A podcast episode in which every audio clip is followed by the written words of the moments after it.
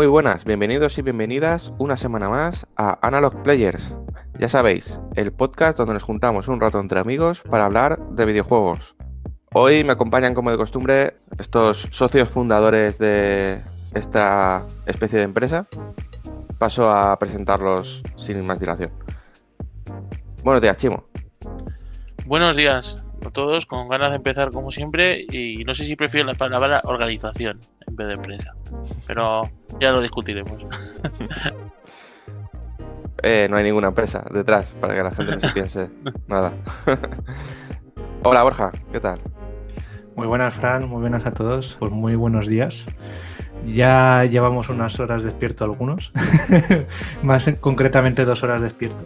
Pero bueno, nada, con muchas ganas de, de hablar como siempre de videojuegos y continuaremos la aventura de la Sega Saturn, que ya la pude probar, y hablaremos de algún jueguecito interesante. Muy bien. Rafa, buenos días. Hola, buenos días. Aquí un sábado más con muchas ganas y la verdad es que hoy toca explayarse con un juego que yo creo que está dando mucho que hablar por lo bien que ha salido. Muy bien, y por último tenemos por aquí a César. Buenas, buenas. Sí, a mí ahora me ha dejado Rafa con duda. No será el Balan, ¿no? Porque no puede fallar. ya lo he nombrado, ya, ya queda dicho, no hace falta que hablemos más de este juego. Nada, eh, pues sí, a ver qué comentamos hoy. Eh, creo que el juego que van a hablar tengo bastante interés. Y nada, una semanita más. A ver también qué se cuenta Borja de la Saturn, que, jolín, los primeros vídeos que puso, madre mía, te llevan a la nostalgia, pero de un tortazo, ¿eh? Muy guay. Muy bien, pues Borja, tienes cositas que contarnos. Sí, Fran, pues la primera noticia que, que voy a presentaros es, como siempre, como habitualmente hablamos, es un retrasito. En este caso, el retrasito va para Deathloop, que es del 21 de mayo pasa al 14 de septiembre para PlayStation 5 y PC. Pensábamos que pues, es un juego que ha salido durante muchos, muchas conferencias de, Sony, era una exclusiva temporal y pues eh, nuevamente se ha, se ha retrasado. Es un poco extraño porque al final quedaba solo un mes y medio para, para el juego, pero sí que, pues eso, mm, no sé si por también tener una, pues, un calendario de lanzamientos eh, más extenso, pues han decidido también moverlo o porque si hay algún fallo también, también de, en calidad. Sí que comentaba el director del juego que lo han retrasado por esos términos de, de calidad y, y también por la pandemia. Eh, estamos viendo muchos, muchos retrasos eh, derivados por el COVID y muchos de los juegos que van a salir en 2021 o salen a final de año o salen al año que viene. Así que nada. El último tráiler me, me gustó mucho del juego, así que tenía ganas, pero tendremos que esperar una- unos meses más. Eso te iba a decir que es como que se lleva mucho, ¿no? El tema de los retrasos. Y vamos a decir, se lleva mucho por, por ponerle algo de, de gracia, ¿no? A- Al tema de retrasos, porque eso siempre. Nosotros ya sabemos que cuando en nuestro trabajo se retrasa algo es porque las cosas no van, no van bien. Lo que también me llama la atención es que sale, se retrasa septiembre y hay que, aquí solo quería comentar que es muy raro, pero siempre, ¿os habéis dado cuenta que las empresas siempre evitan el mes de agosto? O sea, el mes que aquí en España, ¿no? Que en este programa todos somos españoles, ¿vale? Los que estamos, eh, los socios fundadores, como dice Fran. Eh, y, y agosto es, eh, o por lo menos era, hasta este cambio de paradigma, era nuestro, nuestro mes dorado, ¿no? Eh, eh, desde que estudiamos, que tenemos el mes de vacaciones y, y luego también en el trabajo suelen, las empresas suelen poner ese marco de tiempo entre, entre julio y, y septiembre para las vacaciones.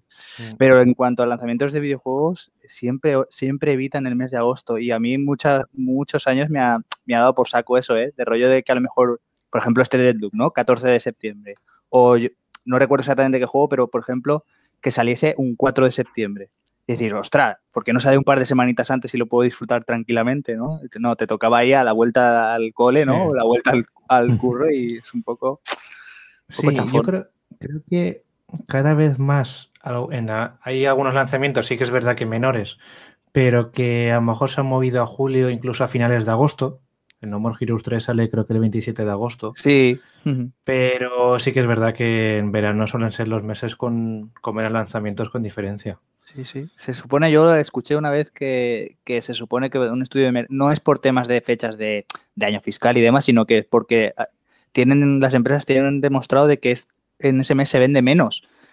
Claro, yo entiendo que los mercados gordos. ¿eh?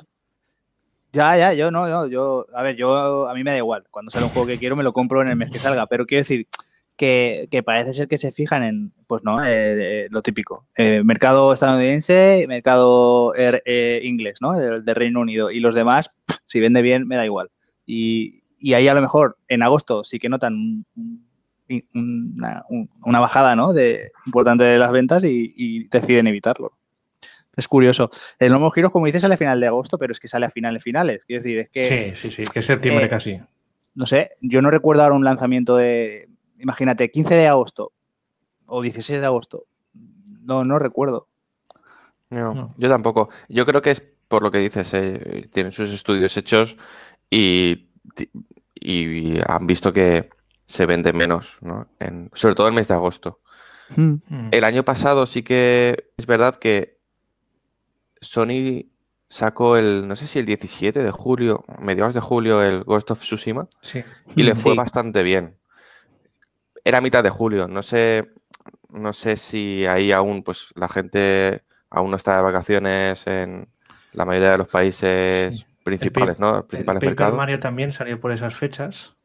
Sí, de hecho, de hecho, el próximo Monster Hunter sale en julio también. Mm. Entonces, a lo mejor no sé si por esto de la pandemia, el año pasado al menos, sí que algún mejor fechas que se movían en mayo, junio, salieron más tarde. Es más, por ejemplo, el Pikmin 3, aunque sea un refrito, iba a salir en mayo y salió a final de octubre.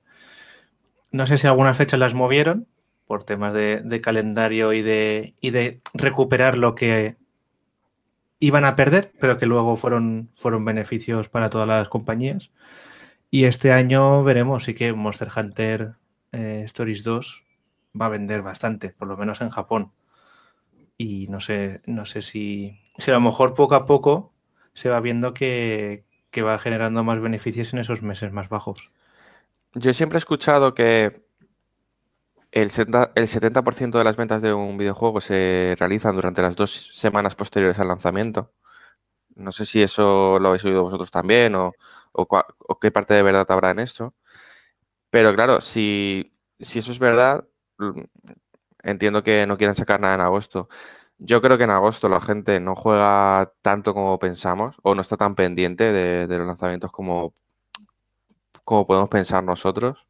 Está más en las fiestas del pueblo y, cosas así, o en la piscina, ¿no? Y, tirando un poco de, ese backlog de juegos pendientes por jugar.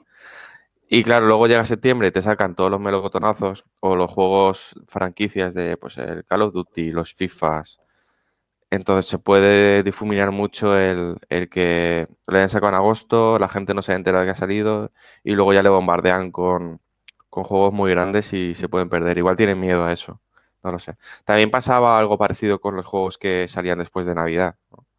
Por ejemplo, Bayonetta creo que salió después de Navidad y le fue muy bien. Salió en enero. Mm, creo que los Darksiders también suelen salir por ahí. Ah, o por lo menos alguno de los, de los Darkseid también salió a principios de año y no, y no para la campaña navideña y también le fue bien, pero claro, son juegos más pequeños, mm, más de nicho. Sí, digamos que los meses gordos siempre ha solido ser marzo y noviembre, ¿no? Una cosa así. Yo los que más recuerdo de comprarme juegos suelen ser marzo y noviembre. Y, y, últimamente es lo que dices, últimamente sí que he visto más retrasos en plan de enero o muy principios de febrero, que a mí me viene muy bien porque porque tenemos ahí, o sea, has descansado ya, ¿no? De tema de Navidad. Ahí sí, ves, por ejemplo, esas fechas sí que las veo más de que la gente desconecta, pero regala más cosas. Entonces, Claro. es un poco No, el- pesca- el pescadito que se muerde la cola. Eso, eso está comprobado que es en marzo, antes de que acabe el año fiscal, porque el- eh, acaba el 31 de marzo para la mayoría de compañías, y luego la campaña navideña es final de noviembre, bueno, que es el Black Friday, al final es algo muy potente, Mm. y principio de diciembre como muy tarde para encarar la campaña navideña. Y si revisáis pues las, las gráficas de ventas por, por trimestres, lo que se vende en, en el tercer trimestre, que comprende también las navidades, es una locura. Entre el Black Friday y las navidades es una locura lo que se vende. Entonces, eh, son las dos fechas más, más importantes con diferencia. Luego, esto de que Deathloop se vaya a mitad de septiembre, entiendo que es- a Sony habrá, habrá hablado con, con la compañía, ¿era Arcane Studios? Sí, sí, sí. Y con Bethesda, ¿no? Que es la editora. O Zenimax. Y, y entiendo que no se solaparán con ningún Horizon Forbidden West. Entonces, ¿nos puede dar la pista de que Horizon se va a noviembre? O, bueno, octubre, noviembre. O Sí, totalmente. No, el año que viene no. ¿no?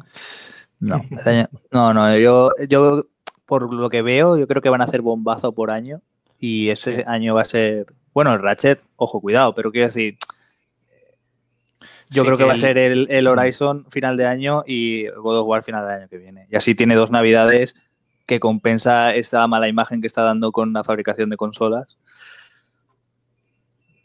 Sí, y a- también a lo mejor el bombazo del, de Last of Us Remake, a lo mejor.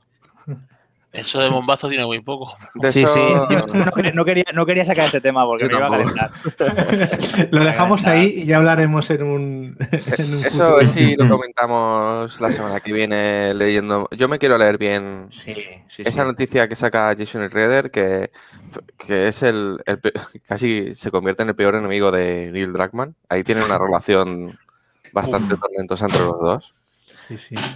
Entiendo que Jason Redder cuando lo ha sacado es porque eh, tiene información verídica. Entonces, Mm. vamos a ver, vamos a ver qué pasa un poco con eso, con ese rumor del remake de, de The Last of Us.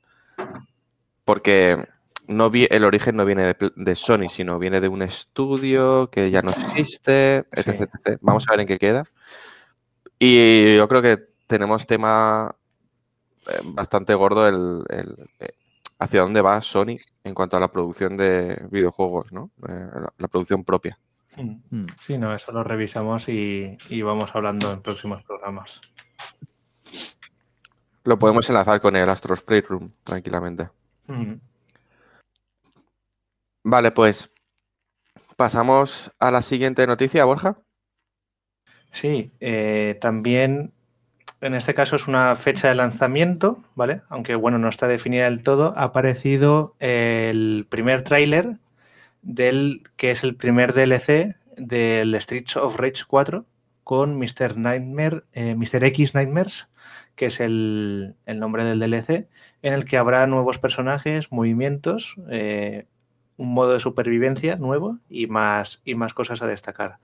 Este, este DLC se lanzará a lo largo de- del año, eh, a finales, nos comentan, pero aunque no hay una fecha exacta de, lanzamiento.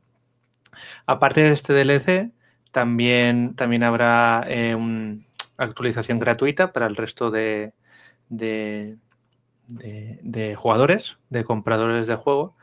Y en lo que se refiere al DLC, el primer personaje de creo que los tres que van a aparecer es de Estela Aguirre, que se rumoreó en su momento. Y eh, aparte de, lo que he comentado del personaje, pues eh, habrá más movimientos y el modo supervivencia, aunque tampoco, tampoco han, han comentado nada más.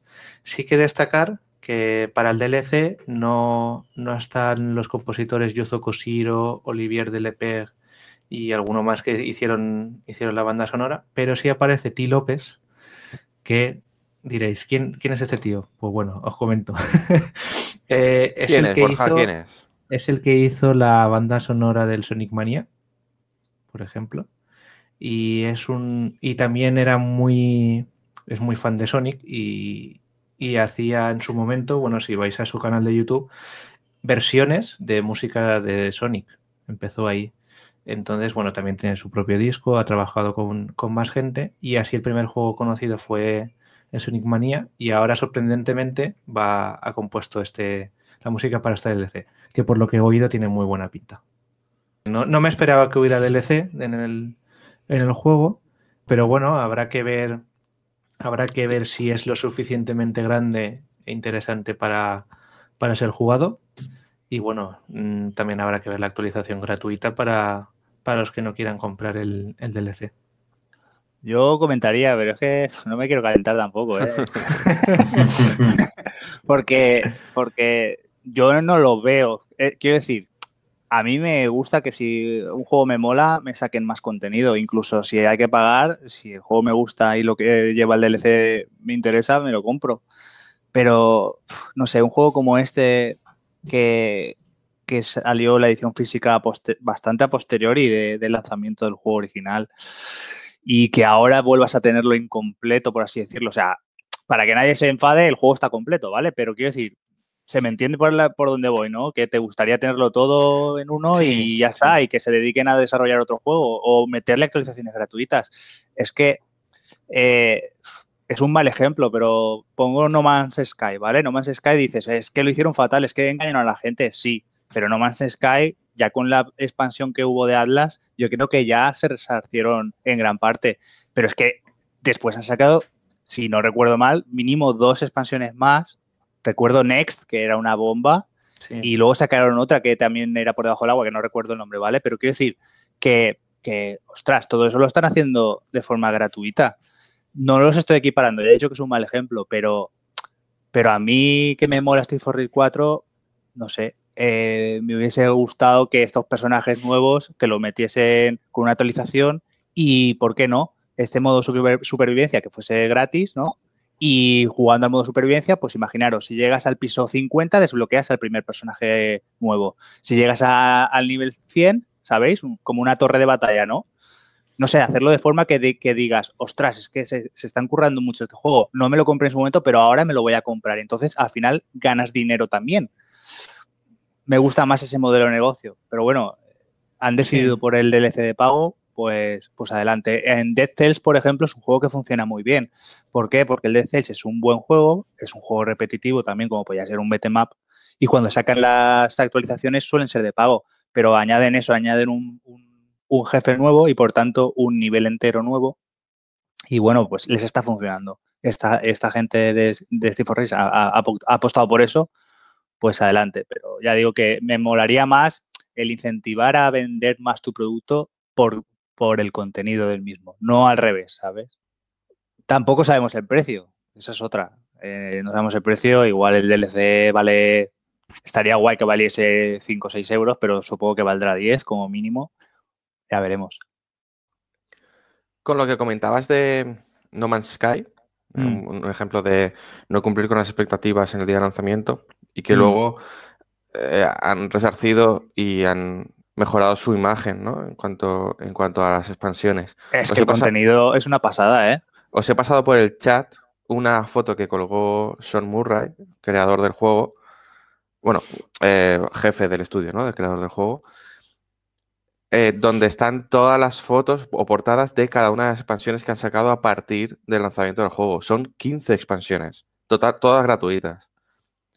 Entonces, bueno, vale, la gente que, pagamos eh, No Man's Sky, eh, yo lo, compré de salida y que vimos como que algunas de las promesas se vieron incumplidas.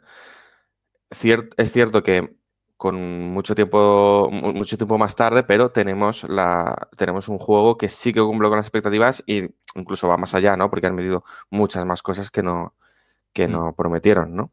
Entonces, bueno, eh, dentro de lo que cabe, pues nos quedamos con el ejemplo ese de mejorar los juegos aunque no salgan como, como tú prometiste al principio, ¿no?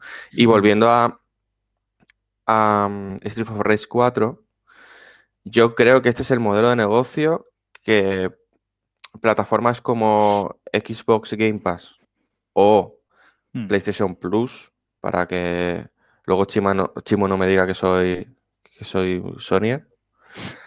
Cuando un juego sale de salida en Game Pass o un juego sale de, salida en la colección de PlayStation Plus, mm, tenemos que, saber que de alguna otra forma van a querer ganar dinero o recuperar dinero en consolas. Está claro que tanto Xbox como Sony les paga un, un, un importe X por, por tener el juego en la plataforma. Eh, Además, por lo que dijo eh, Phil Spencer, es un precio normalmente fijo y que se acuerda en, en- determinado el estudio y el juego, ¿no? No es lo mismo para un juego más pequeño que un juego más grande, que facilita que esa desarrolladora pueda desarrollar el videojuego e incluso y tener sus beneficios y estar tranquilos. Pero claro, a lo mejor ven que el juego se ha jugado mucho, ha gustado mucho y quieren algo más, ¿no? Quieren seguir sacando eh, mm, provecho de ese pastel que es su juego y en este caso puede, puede ser un caso, un caso parecido, ¿no? También pasó con, con Rocket League, ¿no? Rocket League salió en PlayStation Plus, el ejemplo de el juego que lo peta gracias a salir en PlayStation Plus de, de salida, pero el juego era bueno, era muy divertido y vieron ese filón y dijeron, bueno, pues vamos a sacar mucho contenido descargable y la gente que quiera lo compra y, y la gente que, que no quiera, pues Mm. tiene, tiene el juego base, ¿no? Pero entonces yo creo que este modelo de negocio va ahí. Tenemos las, sus cosas buenas, pero también tenemos que nos tenemos que acostumbrar a, a tener que, que si queremos seguir jugando o descubrir novedades de un juego que nos gusta mucho, tener que pasar por caja. Y la, la- la pena para mí es pasar por caja, como tú decías, César, sin poder tener en un sitio o en un disco todo ese contenido que tú has comprado, ¿no? Sí, pero este, en, en este caso de Steve for Race 4, ¿lo dices porque salió en el Game Pass? Sí. Es que, claro, eh, si quitamos eso, si, si nos olvidamos de que eh, salió en el Game Pass, ¿crees que no lo habrían hecho igual? Quiero decir, yo soy, yo, yo soy aquí el que manda de este juego, ¿vale? Eh, soy el CEO y, y- y yo considero que lo haría de forma gratuita la actualización. Cons- Por lo menos la primera. Es decir, yo probaría Mm, si sacar tres nuevos personajes, Mm. tres o cuatro, los que lleve, y un modo supervivencia a modo actualización gratuita, me va a reportar los beneficios a nivel de ventas del propio juego. Suficientes como para que me valga la pena. ¿Vale? Y si eso no funciona, pues si no funciona de forma gratuita, yo creo que difícilmente va a funcionar de, de forma de pago. No sé, lo tantearía un poco así. Igual Mm. estoy dándole muchas vueltas porque es un juego que me gusta y es un juego que por como es, es como los juegos de lucha, ¿vale? A mí los juegos de lucha eh, últimamente se han, se han ido todos al tema de DLCs de personajes y a mí eso me repatea como fan de, de- de los juegos de lucha, que, que tengo casi todos, o sea, sobre todo los 2D, incluso eh, juegos japoneses que aquí no llegan, porque me gusta mucho. Y, y a mí cuando sale, eh, no sé si fue el último Black Blue o no me acuerdo cuál fue, salió con 10 personajes, o sea, el juego salía con 20 personajes, pero 10 eran eh, de pago. Y entonces es en plan de, ¿por qué? Eh, Es que no, no, no, no me gusta nada eso, porque van a sacarle dinero a la gente que juega competitivo, porque claro, no voy a jugar a competitivo si me falta este personaje, por ejemplo. No sé. Entonces, en este Street Fighter 4 me, me ha chocado mucho. Ya digo, Sí. ya veremos el precio, ¿eh? Si el precio es, es significativo o no, si es, si es en plan de, hombre, es que, pues mira, son tres personajes, mm. mm, a 3 euros el personaje, que es lo que suelen costar, ¿no? 3-5 euros suelen costar los personajes en, en juegos de lucha y tal. Pues veremos si merece la pena. Pero no sé, choca un poco. Hubiese estado guay que lo hubiesen dicho, ya que este juego era una oda, ¿no? A la, a la nostalgia y un poco para los fans también. Hubiese estado Sí. guay esa actualización gratuita. Sí, además es muy buena pregunta, ¿eh? La de si no hubiese salido en Game Mm. Pass, eh, ¿qué hubiese pasado? La verdad es que yo pienso igual que tú, en a lo mejor te reporta más beneficio el sacar contenido gratuito y eso a, a su vez reporta ventas, no sé. Em, tampoco sabemos cuándo se han desarrollado esos DLCs, ¿no? Porque Claro. si es como la estructura que tiene Ubisoft, que es a la vez que te hago el juego, te hago dos DLCs, que Sí. suelen ser los dos capítulos anteriores al capítulo final, o, Sí, o algo que te expande la historia porque no lo has terminado en el juego, en el juego base. Sí, o te quito una mazmorra, una cueva con un boss y te lo meto como unas expansiones del Season Eso Pass. O es. sea, que... Eso es. Que No, lo, haces, es- lo haces en el tiempo de desarrollo. Sí. o sea, eso es, a mí me parece feo. Si lo han hecho porque han visto que el juego ha tenido éxito y han decidido, oye, reservamos una parte del equipo para hacer más cosas, pues oye, Mm. es lógico que también lo cobren, ¿no? Además, Sí. Sí, yo este creo que ha sido así, ¿eh? Por el tiempo que tiene ya lanzado el juego y tal. De hecho, el DLC ha venido como un poco por sorpresa, ¿no? sí, Entonces. puede ser. Y luego, ya para finalizar esta noticia, el tema de que dices de la otra moneda, ¿no? De lo de que esté en el pass y entonces quieren sacar dinero un poco con, con las cosas extra, ¿no? El problema es que, que tenerlo porque está en el pass no significa que lo tienes. Porque cuando decida Microsoft quitarlo, bueno, Microsoft o la compañía Sí, sí. eh, porque, claro, Microsoft seguro que jamás quiso quitar el, el GTA V, pero Rockstar le dijo, a ver, chaval, no vas a tener GTA V y, y Red Dead Red- Redemption 2 eh, en el Game Pass. Ah, De algo tengo que sacar yo. Y entonces los cambió. Y ahora vuelve otra vez a estar GTA. Quiero decir que también habrá algunos que decía Microsoft porque necesita espacio, porque tiene un límite de número de títulos en el Game Pass, y otro que decidirán las propias compañías o se negocien entre los dos. Pero es que el de, eh, tú ahora te compras este DLC de Street Fighter 4 y un posterior, o mira, Death Cells, te compras los tres DLCs y, y cuando quiten el juego no tienes nada. Efectivamente. Es que, no sé. Muy peligroso esto. El Carpe Diem de los videojuegos, tío. Mm, Vale. Yo, yo solamente quería añadir que por norma general los DLC es la- lo peor de los videojuegos. Yo no lo veo, pues, es mi opinión, porque creo que al final siempre están modificándote el juego original de alguna manera pensando en cómo venderte luego cosas. Y luego quería también añadir que también somos un poco, no sé por qué, a ciertos títulos y a ciertas compañías les permitimos más que a otras. no sé cómo, cómo explicarlo. Y, y creo que nos comemos muchos DLC chorras de grandes compañías y ahora Street for Rats 2, 4 le vamos a sacar hasta la puntilla. y no, no le veo mucho. Creo, creo que también tenemos que pensar un poquito eso, creo, ¿eh? Un eh, en mi opinión. Y Sí, pero, Chimo, le sacamos- Timo, pero espera, le sacamos la puntilla porque no porque sea un DLC, sino por el juego que es, porque es un juego que salió y molaría que se hubiese salido para estar completo, porque es un juego, es como Sonic Mania, es un juego para fans de, de esa saga, entonces eh, te gusta comprártelo y tenerlo ahí. No ahora, de repente, pues si no me compro el DLC me va a faltar cosillas, eh, solo por eso.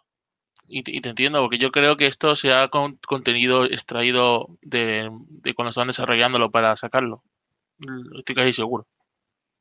Entonces, eh, molesta un poco.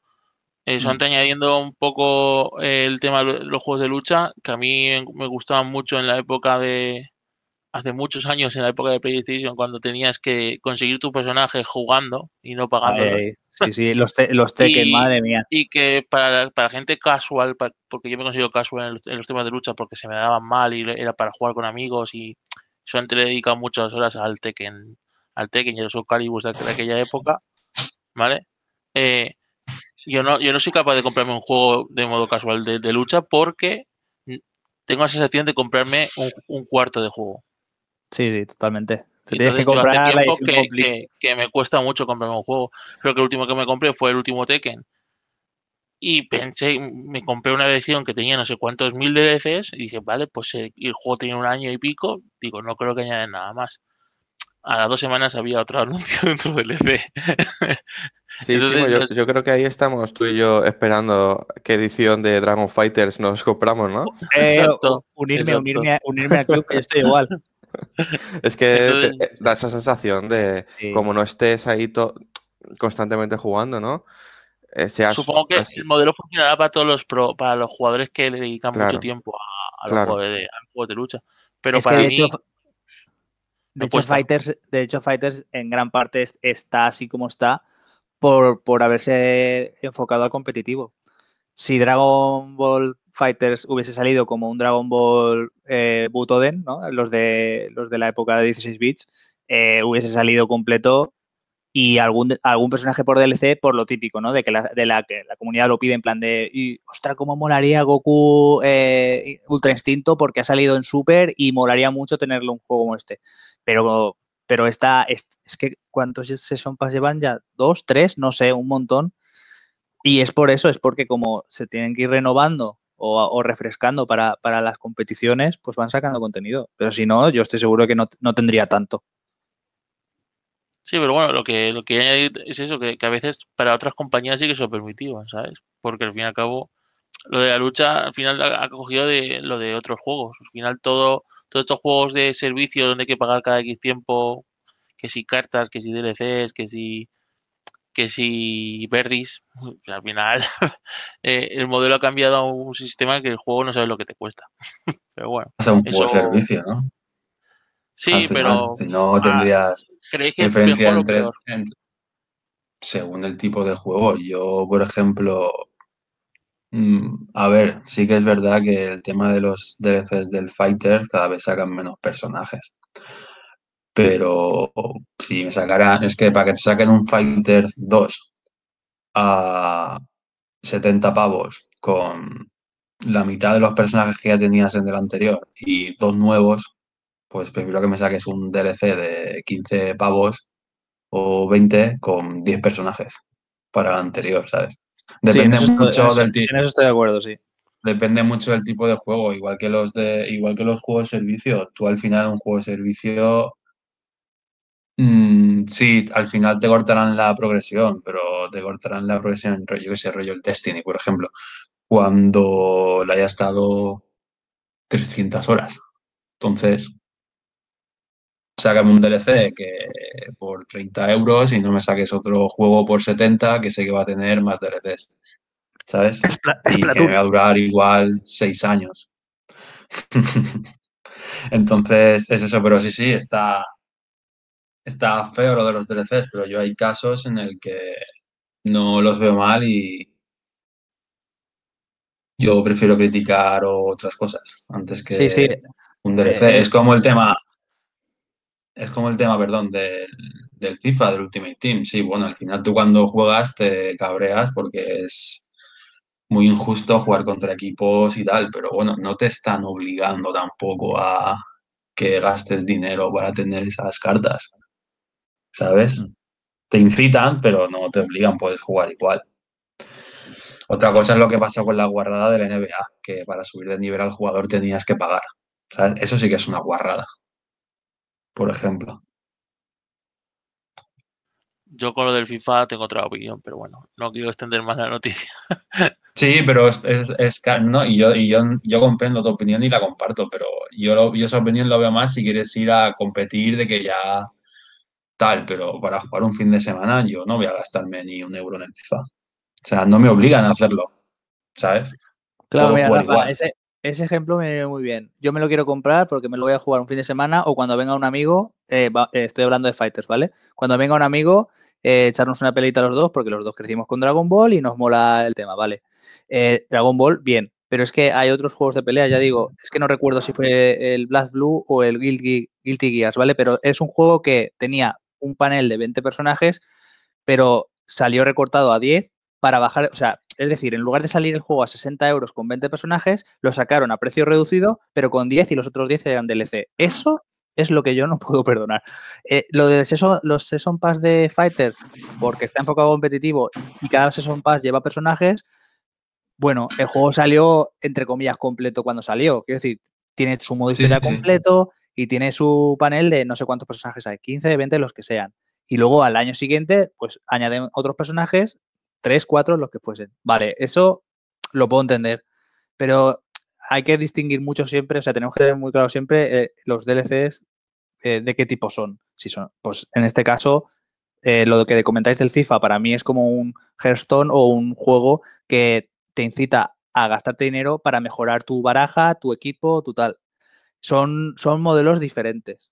El tema este del DLC de Street for Rage es añadir personajes a posteriori de, estar el juego ya completo en tiendas, pues X tiempo, ¿no? En este caso no sé si lleva un año o más de un año. Son cosas diferentes. Lo que no puedo perdonar es eso, un juego de peleas que sale y, te lo saco y si quieres personajes desde el día uno, págalos. No, es que no, no le veo sentido. Claro, pero ese, claro, pero ese no es el problema que veo yo. O sea, bueno, es un problema. Pero el problema de eso a mí sí me va sacando DLCs, si tienes un juego más o menos ya apañado con tantos personajes y me sacas DLCs cada cierto tiempo, no veo ningún problema porque los pagaré o no los pagaré. El problema es cuando tú ya sabes que van a sacar un Fighter 2 en algún momento. Ese es el problema que veo yo con los DLCs. ¿Sabes? Bueno, más que, más que Fighter habrás 2, pagado- más que Fighters 2 que llevará un- una historia, o sea, que continuará la historia y tal, el problema será un Fighters 1 completo. Ese es el problema que yo veo. Porque si tú estás jugando asiduamente, incluso aunque no juegues competitivo, si tú lo juegas y te molan los personajes que van sacando y te lo vas comprando, cuando saquen el completo te pasará como cuando salió eh, el- eh, la, la expansión de los poseídos del Destiny que lleva todo anterior. No tenías prisa por jugar lo anterior, pues te esperaste, te lo compraste por 40 euros todo y a correr. Por el precio de dos expansiones tenías todo. Eh, Eso es a lo que voy. Yo entiendo lo que dices, y, pero eso pasa como cuando te compras un juego de salida. Yo me compré el de las Us a precio de salida y me lo he pasado cuando el precio del juego son 25 euros. Entonces, eso es el ansia de cada uno ya. Muy bien, pues Chimo, cuéntanos alguna noticia más. Bueno, chicos, pues después de Tetris 99, el cual aún no lo podemos disfrutar, y, y del ya difunto Mario 35, nos llega Pac-Man 99, una colaboración entre Nintendo y Namco, porque la licencia es de Namco, que yo tenga entendido, que va a seguir las mismas premisas que el Tetris 99, donde vamos, vais a jugar a, o vamos a jugar, que yo lo intenté probar este fin de semana, eh, al Pac-Man, con mandando, luchando contra otras 98 personas, eh, mandándoles problemas como velocidad, enemigos, y creo que puede estar interesante, aunque me tengo un chascarrillo de que igual se han esperado que se, se muriese Mario 35 para sacar esto. ¿Cuándo, ¿Cuándo va a estar disponible? Pues el 7 de abril ya, ya está disponible, eh, ya lo podéis descargar. Es una exclusiva de Nintendo Switch Online y parece ser que este no va a desaparecer porque van a cobrar por DLCs o por contenido añadido. Por ejemplo, habrá un DLC de 2 euros para descargar skins de juegos clásicos. Luego habrá un DLC de 15 euros donde nos permitirá hacer partidas en privado y no creo que partidas con amigos, cosa eh, con amigos directos. Y luego un pack con todo lo posible, con los skins, este pack de, de partidas con amigos o incluso partidas offline por, por 30 euros. Eh, interesante el juego, puede estar chulo. Y si lo probamos durante este fin de semana, igual la semana que viene os traemos un mini análisis o en las próximas semanas. Pero este no va a ser como, entiendo que no va a ser como el Mario, ¿no? Que se irá. Porque si me estás cobrando un No, pack de no, skin claro. a 30 pavos, entiendo que no me Claro, quitarás el ya, juego. ya lo he comentado Bueno, que este yo de desaparecer Nintendo- por los DLCs. O sea, no creo que te cobren por DLCs y vaya a desaparecer. Es más, uno de, uno de los contenidos es el juego offline, cosa que no podías con Mario 35. Entonces, este no creo que desaparezca.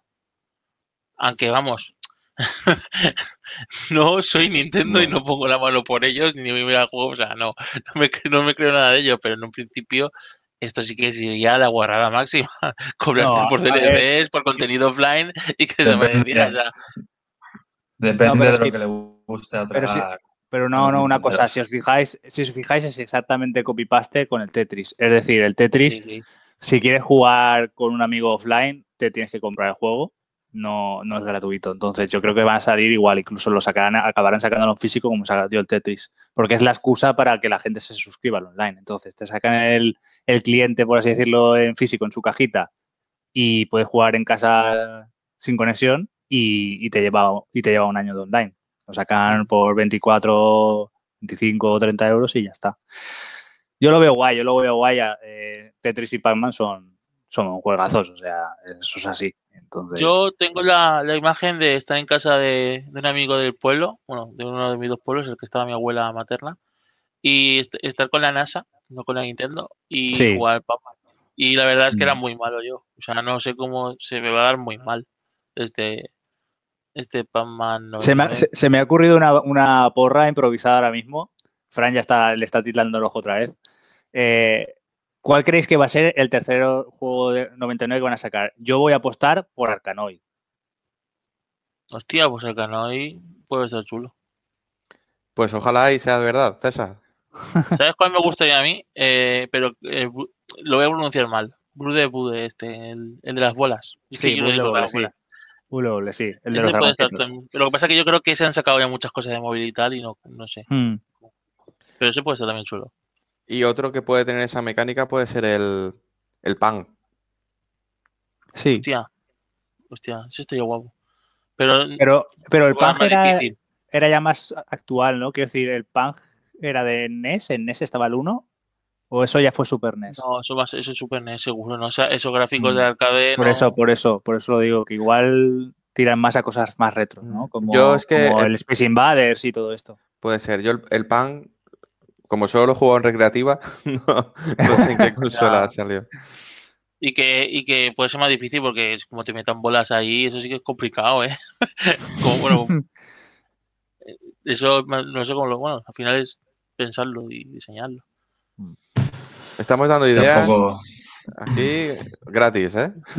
Ya, ya. A to- de todas formas, eh, esto que habéis dicho de, darle un poco de sentido al Nintendo Switch Online, sigue, sigue, sigue, sigue, siendo un poco escueto y tienen que mejorar. Y que no, no quiero no quiero hablar un tema que aquí ya hemos hablado y tal, pero o sea, no aporta gran cosa y que, que ya tienen que añadir ya lo de los trofeos, lo de los grupos de amigos y cosas así. Sea, tarde o temprano, no sé, en la Switch 3. Pero vamos, Yo del tema de ¿Cómo se le- trofeos me olvidaría. ¿Cómo No, se le pide?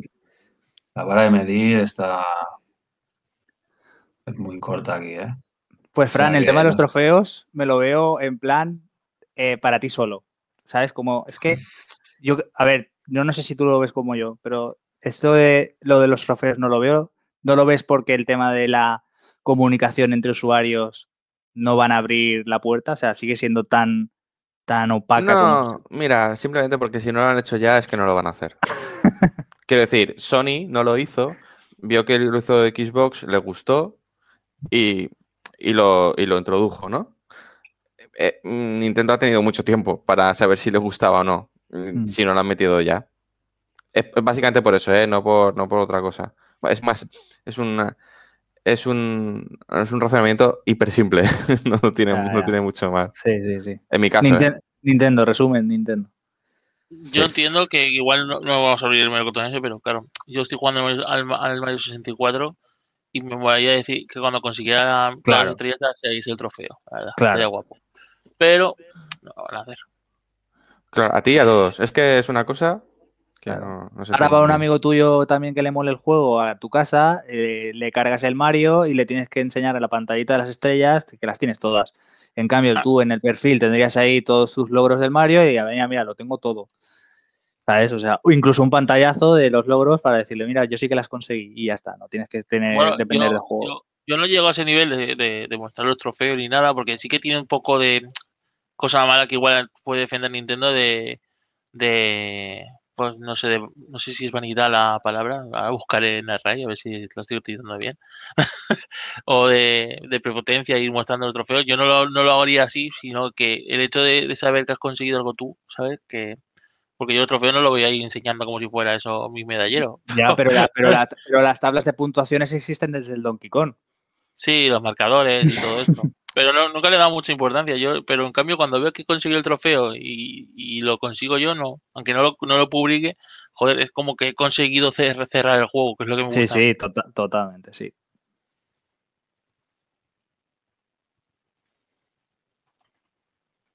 Por- Y voy a ir buscando la vanidad.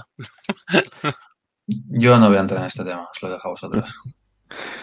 Nada, nada. Puedes Eh, entrar, no pasa nada. ¿eh?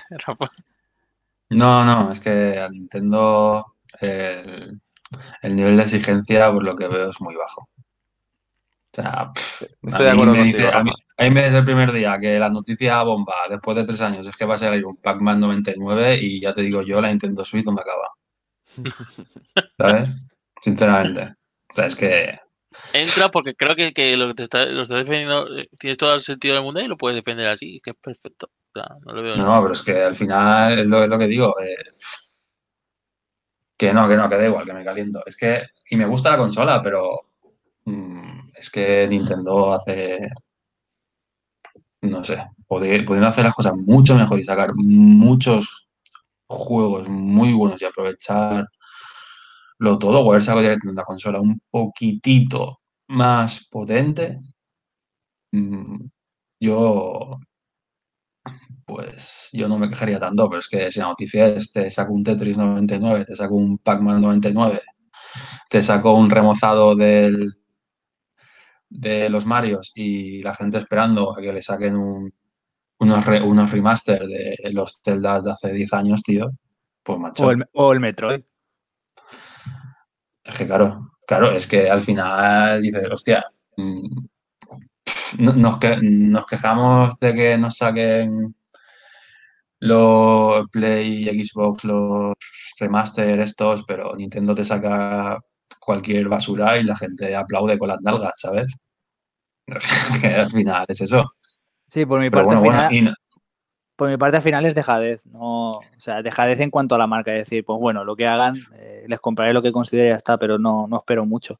Y lo que y, es curioso porque ah, mezclando Nintendo y DLC en una frase, porque no sé, no sé si fue la propia Nintendo la que dijo que no entraría al trapo con el tema de DLCs, pero daros cuenta que curioso, solo hay un juego que ahora mismo recuerde de Nintendo que, que yo les hubiese comprado DLCs y me hubiese gustado que hubiesen sacado DLCs, que es el Mario Party. Porque el Mario Party tiene cinco mesas de juego y es un juego que perfectamente Mm, se vende a eso. Es decir, eh, está muy bien diseñado para eso. Te saca un DLC, un tablero nuevo.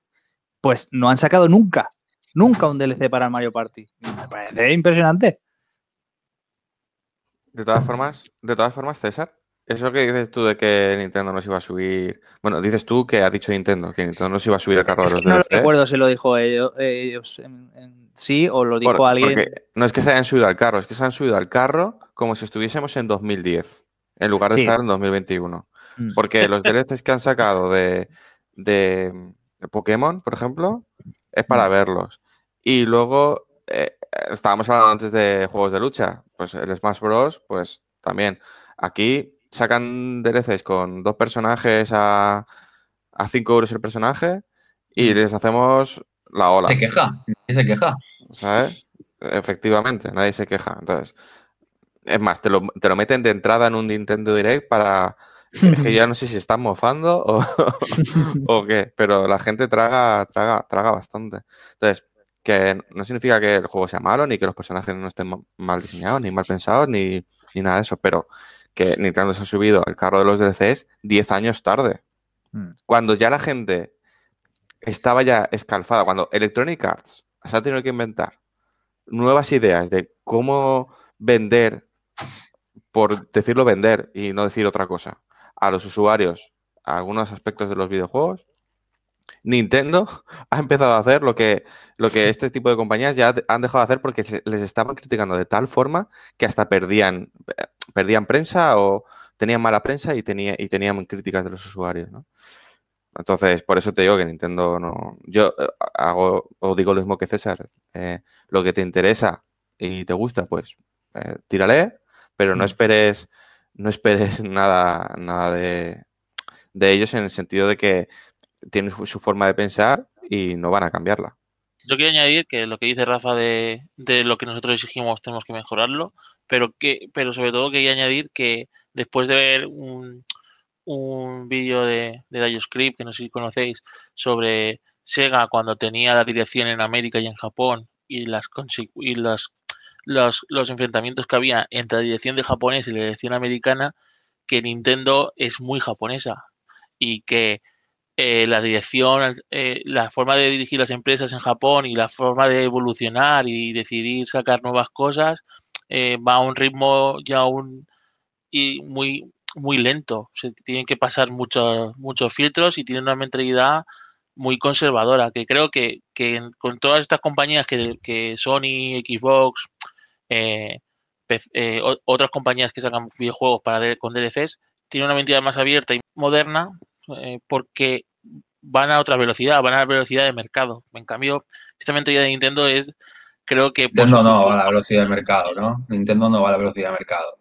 O sea, te saca juegos a 60 pavos y te saca una consola que vale 120 euros menos que una Play 5. No, pero quiero No, decirte no va a que- velocidad de mercado. que, que igual el Battle Royale llega más tarde, ¿sabes? Porque cuando, cuando ha llegado es- un Splatoon, mucho más, unos, unos cuantos más años más tarde de que alguien ya empezó a hacer todo esto, ¿sabes? Como que van un poco a su, a su ritmo y siempre han ido a su ritmo, creo que por la por cómo es la, eh, la cultura japonesa y la, la, dirección japonesa de Nintendo. Que tendría que ponerme a escribir un poco, a investigar un poco más, a ver si esto tiene un poco de sentido, pero yo creo que puede ir por ahí. Pero vamos, que a la hora de ganar dinero son, no, no quiere decir que, que vayan lentos. Ellos son muy cabrones y saben cómo ganar dinero, por todo lo que nos hicieron con, lo de, con los Marios. Eso no quiere decir, simplemente que para la hora de, de decidir meter los trofeos, meter cosas o meter historias, le va a ir lento. Porque son muy conservadores. Creo. Creo que puede ir por ahí, pero no sé si estoy equivocado. No, es conservador, es que la gente traga y ya está.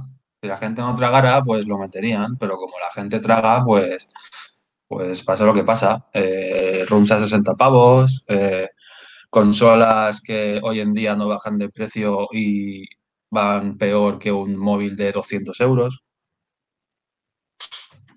Nintendo. No tiene mal. Vale, muy bien. Dejando estas polémicas de Nintendo aparte, Cuéntanos, César, que tienes un par de noticias así interesantes.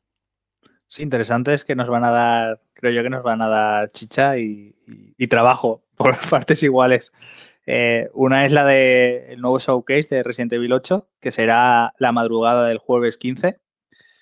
Y, que bueno, si no pasa nada, lo cubriremos. No, todavía no sabemos quiénes estaremos ahí, pero, pero vamos, estaremos atentos ya que, ya que lo analizamos la demo y creo que igual le dimos un poquito de caña, pues se merecen que, pasemos un poco de sueño y estemos ahí a ver qué nos ofrece.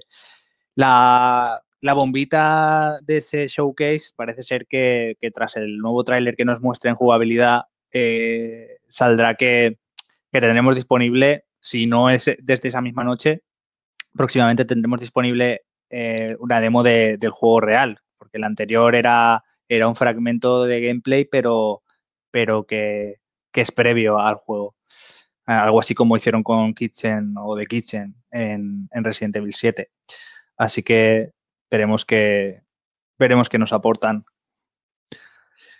Y, siguiendo con el tema de, eventos, pues comentar un poco, no sé, como ya hemos debatido bastante en las otras noticias, eh, no sé aquí si querréis entrar al detalle o no, pero comentar un poco los, eventos digitales, ¿no? Porque como estamos en, la, en la situación que estamos, pues el E3, el TGS y demás, pues van a ser van a ser de forma digital. Y ya se han establecido fechas. Por un lado, empezará el, el E3 eh, el 12 de junio. De momento, Sony y Electronic Arts no han, no han confirmado asistencia. Es un poco raro porque le han confirmado Nintendo y Xbox que, que Nintendo, por ejemplo, también hacía evento en las fechas de E3, pero lo hacía en un, en un, recinto propio y demás. Así que, bueno, ahora como es digital, pues eso... Xbox también lo hacía en un recinto propio, ¿eh? Sí, no lo hacía... Vale, no, eh, Nintendo y Xbox eh, lo hacían fuera del recinto de... Igual que Electronic Arts, lo hacían fuera, hmm. pero digamos que sí que respetaban las fechas y el estaban dentro del tema de las conferencias, ¿no? Es decir, yo no voy a hacer una conferencia a la vez que la hace otra compañía, sino que se regían por los horarios de L3, aunque la ubicación no fuese la de, la de L3. Sí, pues es curioso que precisamente esas dos compañías son las que han confirmado ya a día de hoy que el 12 de junio van a estar ahí. Sony ya veremos qué hace. Yo ya sabéis que este año estoy muy, muy decepcionado con Sony, entonces eh, bien, ya veremos qué hace, si sigue con su filosofía de, State of Place o hace una cosa propia en esas fechas o bueno, ya veremos. Recordad que antes del, todo el tema de la, pandemia, Sony ya dijo que no iba a ir al E3. Y hubo un E3 sin Sony, un E3 presencial sin Sony. Hmm. Que de hecho, si Nayem me está escuchando, me debe una comida. Eh, nos apostamos, nos apostamos a que qué pasaría el siguiente E3, ¿no? Y, volvió a pensar que Sony no fue al E3, aunque, aunque no hubiera E3. Sí, si nadie nos escucha siempre sale perdiendo, ¿eh? Sí, sí, totalmente. A ver, yo lo del E3 le veo, y mira que había dicho que iba a decir la noticia y no me iba a explayar, pero bueno, Un, comentario creo que es importante decirlo. Para mí el E3 tiene sus cosas buenas y sus cosas malas. Las cosas buenas es que las compañías se preparaban algo para esas fechas, ¿vale? Y entonces, algo no, perdón, se preparaban prácticamente lo más gordo del año siguiente o, Mm, sí. o bombazos para el año siguiente en esa- para mostrar en esas fechas. Eso era bueno, pero también era malo porque te forzaba a mostrar cosas que a lo mejor solo tenías un logo. Sí. ¿vale? Entonces ahora pueden jugar con, te muestro algo que voy a tener listo dentro de seis meses, por ejemplo, o como hace Nintendo, incluso menos tiempo. Eso eh, yo lo veo muy bien. El problema es cuando haces la mezcla de las dos cosas, que es lo que muchas están haciendo. Te hago un evento digital cuando a mí me interesa, pero te anuncio un juego para el año que viene. Eso yo no lo, yo es lo que no, no, no entiendo, no entiendo. Y, bueno, eh, como hemos dicho, el E3 era, empezará el 12 de junio y un día después harán un, un evento digital para el mundo de- centrado en el mundo del PC, aunque ya digo que se anuncian muchos juegos que son multiplataforma. Yo el año pasado lo vi, me interesó mucho, que es el PC Gaming Show. Y, y ya han dicho que, que durará en torno a pues 150 minutos, que vienen a ser pues más de dos horas. Eh, está guay. Yo, yo lo vi el año pasado y vi cosas, vi cosas chulas. Eh, por ejemplo, el Persona 4 Golden se anunció ahí. Y, y casi que recuerde Torchlight 3 y algún indie así chulo como el Carto o el, o el Last Campfire. Y yo, yo me gusta este evento. No soy jugador de PC, pero me gusta porque sale mucho, mucho, mucho indie y, y yo creo que es muy interesante. Más allá de mirar, por ejemplo, eh, Blizzard con sus tres títulos que nunca saca. Ahí lo dejo. Y luego finalmente vendrá el Tokyo Game Show, el TGS, que, que como siempre viene después de veranito y vendrá a finales de septiembre, el- del 30 de septiembre al 3 de octubre. Veremos, veremos qué tal, porque este año sin Sony Japón, que, o sea, el de Japan Studio, ¿no? Que, que podía mostrarnos ahí un juego chulo eh, que solo ellos saben hacer y ya veremos qué, qué muestran, a ver qué, qué nuevos juegos de rol y qué, y qué nuevas propuestas asiáticas nos muestran para, para esta actual generación. Y César, ¿se sabe algo de la Gamescom? Que es un poco la tercera en discordia de estas.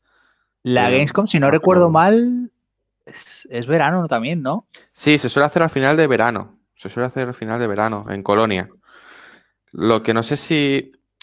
no sé, creo recordar que decían que querían hacer algo medio presencial, medio, Sí, un híbrido. medio sí. online. No lo sé.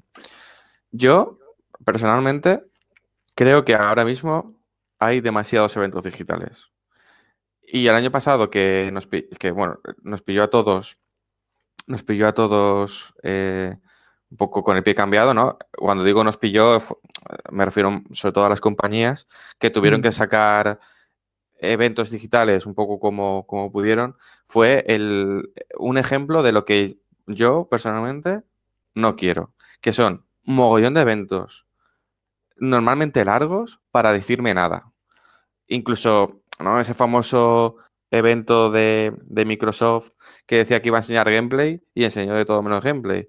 Mm. Y ha- hubo muchísimos eventos. Este año ha empezado igual. La verdad es que ha empezado con un Nintendo Direct que desprestigiaba a la marca Nintendo Direct, un State of Play flojo, flojo, y un ID at Xbox que menos mal que, tomamos la decisión de ni verlo porque tres horas y media de un evento con, con juegos indies creo que no es necesario, bajo mi punto de vista, ¿eh? Ha- Habrá gente a la que le guste. Entonces, a mí me gusta mucho volver a estos formatos en los que en cuatro días tienes concentrado todo, todas las noticias y te venden esa ilusión, ¿no? Cuando la ilusión que nos hacía hace tiempo Mm. ver las conferencias de, de las principales compañías, ¿no? De, pues te veías la de Xbox, te veías la de Sony, te veías la de Square Enix, te veías el Nintendo Direct, que el Nintendo Direct de E3 siempre, siempre sacaba cosas, cos- cosas interesantes. No sé, a mí me, me gusta que intenten, o espero que intenten hacer esta concentración de anuncios en, en- en- en estos eventos con, con esta concentración de, de compañías y no estar todo el año que si Showcase, que si Direct, que si State of Plays, que dicen más bien poco. Sí, a además el State of Play que han bajado a nivel ya de juego. O sea, te Sí. hacen un State of Play de Ghost of Tsushima, que bien, o sea, si te interesa el juego, pues lo ves y te entretienes. Pero que se puede hacer en un, en un trailer gameplay o un, ¿cómo se llama esto? Eh, Un diario de desarrollo. un diario de desarrollo, efectivamente. O sea, que no, no hace falta llamar a, oye, mm, 20 millones de jugadores, atentos que voy a hacer una emisión. Creo que sí, no. y, a, y a verlo pixelado en una, en una resolución que no le, no le va bien al juego. No, Hmm. no, no creo que sea necesario, la verdad. Mm, Y lo de que no te mola lo del ID Xbox, es cierto que no tiene sentido tener a, a nadie tres horas cara a una pantalla, ni siquiera para una buena película, eh, a mi modo de ver, ¿vale? Eh, pero sí que es verdad que yo si fuese desarrollador de videojuegos, eh, está claro que, que me interesaría salir en algún sitio. Mm. También es verdad que salir en un sitio donde sales junto a 70 juegos más, pues. mm, pero quiero decir, para esos estudios que si no, no saldrían en ningún Sí, sitio. no, está claro. Sí, sí. Pero claro, si me veo eso y me salen juegos indies como, yo qué sé, ahora mismo no me viene ninguna cabeza, pero me sale un juego indie que sobresale por encima de los demás, pues entonces lo que hace la gente es, ostras, es que lo único que ha merecido la pena es este. ¿Vale? Imaginaros, eh, yo qué Mm. sé, eh, Hollow Knight. Te voy a decir algo, ¿eh? ¿Y, y qué qué pasa al poner eso ahí? Que es un, un arma de doble filo. Estás haciendo que la gente vea ese evento por si salen juegos de ese calibre y los que puedan estar bien. Por ejemplo, hubo uno que todavía no ha salido porque se retrasa, se llama Anno Mutationen, que, que es un indie tipo cyberpunk en desplazamiento lateral y tal, que a mí me gusta mucho. Ha salido, ese creo que salió en la Gamescom, de hecho, por primera vez. Y salió desapercibido y luego salió, no sé si fue en un State of Play o en un o en uno de Nintendo, y entonces la gente se enteró de él, ¿sabes? Y yo ya lo había visto en, en agosto en, el, game- en la Gamescom. Entonces sí, es un poco arma de doble filo, pero vamos, yo estoy a favor, yo sí que estoy a favor de los eventos así, siempre que se usen bien, siempre que se usen en, te voy a hacer anunciar, o sea, tengo tres juegos en cartera que van a salir de aquí a seis meses, pues te hago un, un evento con esos tres juegos, obviamente tres juegos bien, no como, no como Sí. reutilizo el Outworld cuatro eventos. Sí, yo, yo para mí, igual, igual tengo una visión muy clásica de eso, pero esos, ese tipo de juegos que no salen en ningún sitio, para mí estaba bien que saliesen en el E3, porque yo iba a una conferencia del E3 sabiendo que si la conferencia era de dos horas, me la comía, y si era de tres horas, pues también, ¿no? Porque dices, esto lo hacen una vez al año, Hmm. lo veo, y todo lo que salga ahí, pues vamos a ver qué tal. Que ahora vayas a una... ah, Bueno, ahora sí que es verdad que te van avisando de cuánto duran las, eh, Sí, estos eventos que bien. sacan, porque es que si no sería, sería imposible. El de, el de ID at Xbox con Twitch no dijeron cuánto iba a durar, pero sí que me acuerdo que comentamos que, ojo, que estos Twitch y los streamers no tienen, no tienen límite de horas, ¿no? Mm. Y, y efectivamente eh, fue largo. Así que bueno, no sé. Es un poco lo- como, yo lo, como yo lo veo. Sí, yo sí creo que, ahí, yo creo que ahí van monitorizando el número de viewers y cuando un streamer está venga a hablar, venga a hablar, venga a hablar y bajan los viewers y dicen, ves, ves, ves cerrando que hay que cambiar el tema. Sí, porque si no, no se entiende. La Gamescom decías, Chimo, que tenía fecha, ¿no? Sí, tiene, sí, es del 25 de agosto al 29. He estado, mientras que hablabais, curioseando por la web y de momento no hay precio de tickets, pero parece que sí que se puede ir como, como espectador, como aficionado. Pero va- no sé, va a ser un poco complicado con todo esto del COVID, eh, viajar, no, no sé, eh, quedan un par de meses todavía, no sé cómo, cómo será esto. Y quería añadir que, que es normal que, que una empresa quiera controlar el mensaje que da, cuando lo da, es normal que hagan esto, pero nosotros como, como aficionados a este, a este medio, creo que se ha, perdi- se ha perdido algo muy grande con, con el E3, que era el momento en el que te cogías estas vacaciones. Éramos muy pequeños, ¿no? Pero, al menos yo, pero creo que nos podríamos coger hoy en día vacaciones si el E3 fuera lo que, lo que era antaño. Lo que era el, el gran expo- expositor donde se presentaba todo, donde se luchaba por ser el primer, lo mejor que iba a esperarse ese año. eh, y el anuncio de las consolas, Chimo, el anuncio de las consolas o de los el anuncio de las accesorios. consolas que, que que en las últimas ha sido tristísimo. es que como, como estoy todavía con el, con el último vídeo de Josh Creek, que ya lo he vuelto a mencionar antes, y que, que justamente salió Sony presentando su primera consola y que salió diciendo un directivo eh, 299 euros y se fue. y cuando salió Miyamoto con la espada y el escudo, son cosas que, que creo que se han perdido, que creo que no van a volver, creo que los tiempos cambian y todo evoluciona, pero creo que esa parte donde se presentaba todo, donde luchaban, donde se, se hacía un muestrario de todo lo que había, eh, estaba muy bien y que era un gran evento para nosotros, para los aficionados, para ver, para seguir, para estar ahí tres días mirando noticias y vídeos, bueno, vídeos en, en aquella época, no sé, y que esperabas las hobby consolas y mirabas ahí tu reportaje de 10 páginas con todos los juegos o no sé. Eh, al final todo cambia. Yo soy un nostálgico de mierda. Me gusta todo lo antiguo al final más. pero, pero, pero creo que algo se ha perdido con eso. No sé si se podrá volver a retomar o si al final las empresas a la larga les vendrá mejor este, estos formatos donde se presenta todo a la vez. ¿Sabes? Cuando se pase todo este boom de las mini conferencias. No lo sé, todo, todo irá evolucionando. Sí, no, creo que las, las compañías quieren su que le hagan casito, ¿no? Es decir, yo me hago mi propio evento y que me vean a mí y ya está, ¿no? Pero eso les funciona a ellos. Esto es también como los DLCs, pues cada uno quiere su, su parte del pastel, ¿no? Y lo quieren hacer, yo creo que por sí mismos. Pero el E3, como habéis comentado, como ha comentado Chimo, esos tres, cuatro días de primero eventos y luego te saco trailers, eh, gameplays, noticias, más rumores en base a esos nuevos juegos, las consolas que se anunciaban ahí, todo eso es lo que mola, ¿no? Es el, el, nerviosismo, el picorcito que, que, aparece y que estabas esperando ya semanas antes de que viene el E3 y quiero estar ahí, ¿no? Joder, empezaba siempre los últimos años sobre todo Xbox, luego estaba Sony de madrugada y al día siguiente era Nintendo, ¿no? Y a partir de ahí ya empezaba el E3. Y, y yo creo que a mí me, me, gustaría mucho que volviese eso. Es verdad que el año pasado pues pasó lo que pasó, este año Sony va a continuar sin estar, que yo creo que al ritmo que va no va a volver, pero está Xbox y Nintendo. Nintendo pues supongo que será un direct y Xbox esperemos que no sea el ID Xbox me parece un, desastre, personalmente. Y, y, a ver si, si empaquetan, vuelven a empaquetar un poco el E3 y le dan otro, sin, otro rollo, pero sin, sin olvidar que, que la concentración de, de, información ahí era muy, muy valiosa, muy, muy importante para, para los que nos gusta esto. Perfecto. Pues dicho queda, Veremos a ver qué pasa en junio. Y nosotros, si os parece, vamos con nuestro juego de la semana, por así decirlo, ¿no? Vamos a manquear. ¿En qué vamos a manquear, Rafa?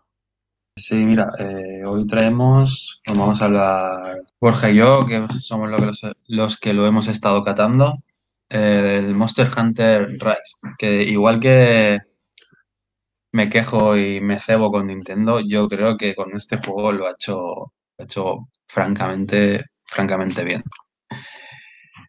Voy a empezar un poco explicando que el juego bebe mucho de, Monster Hunter World, ¿de acuerdo? Pero a su vez es un poquillo más complicado, ¿vale? Tiene la accesibilidad, pero han subido un puntito el nivel de dificultad. Cosa que para la gente más pureta, por decirlo de alguna manera, lo entiendo que lo agradecerá.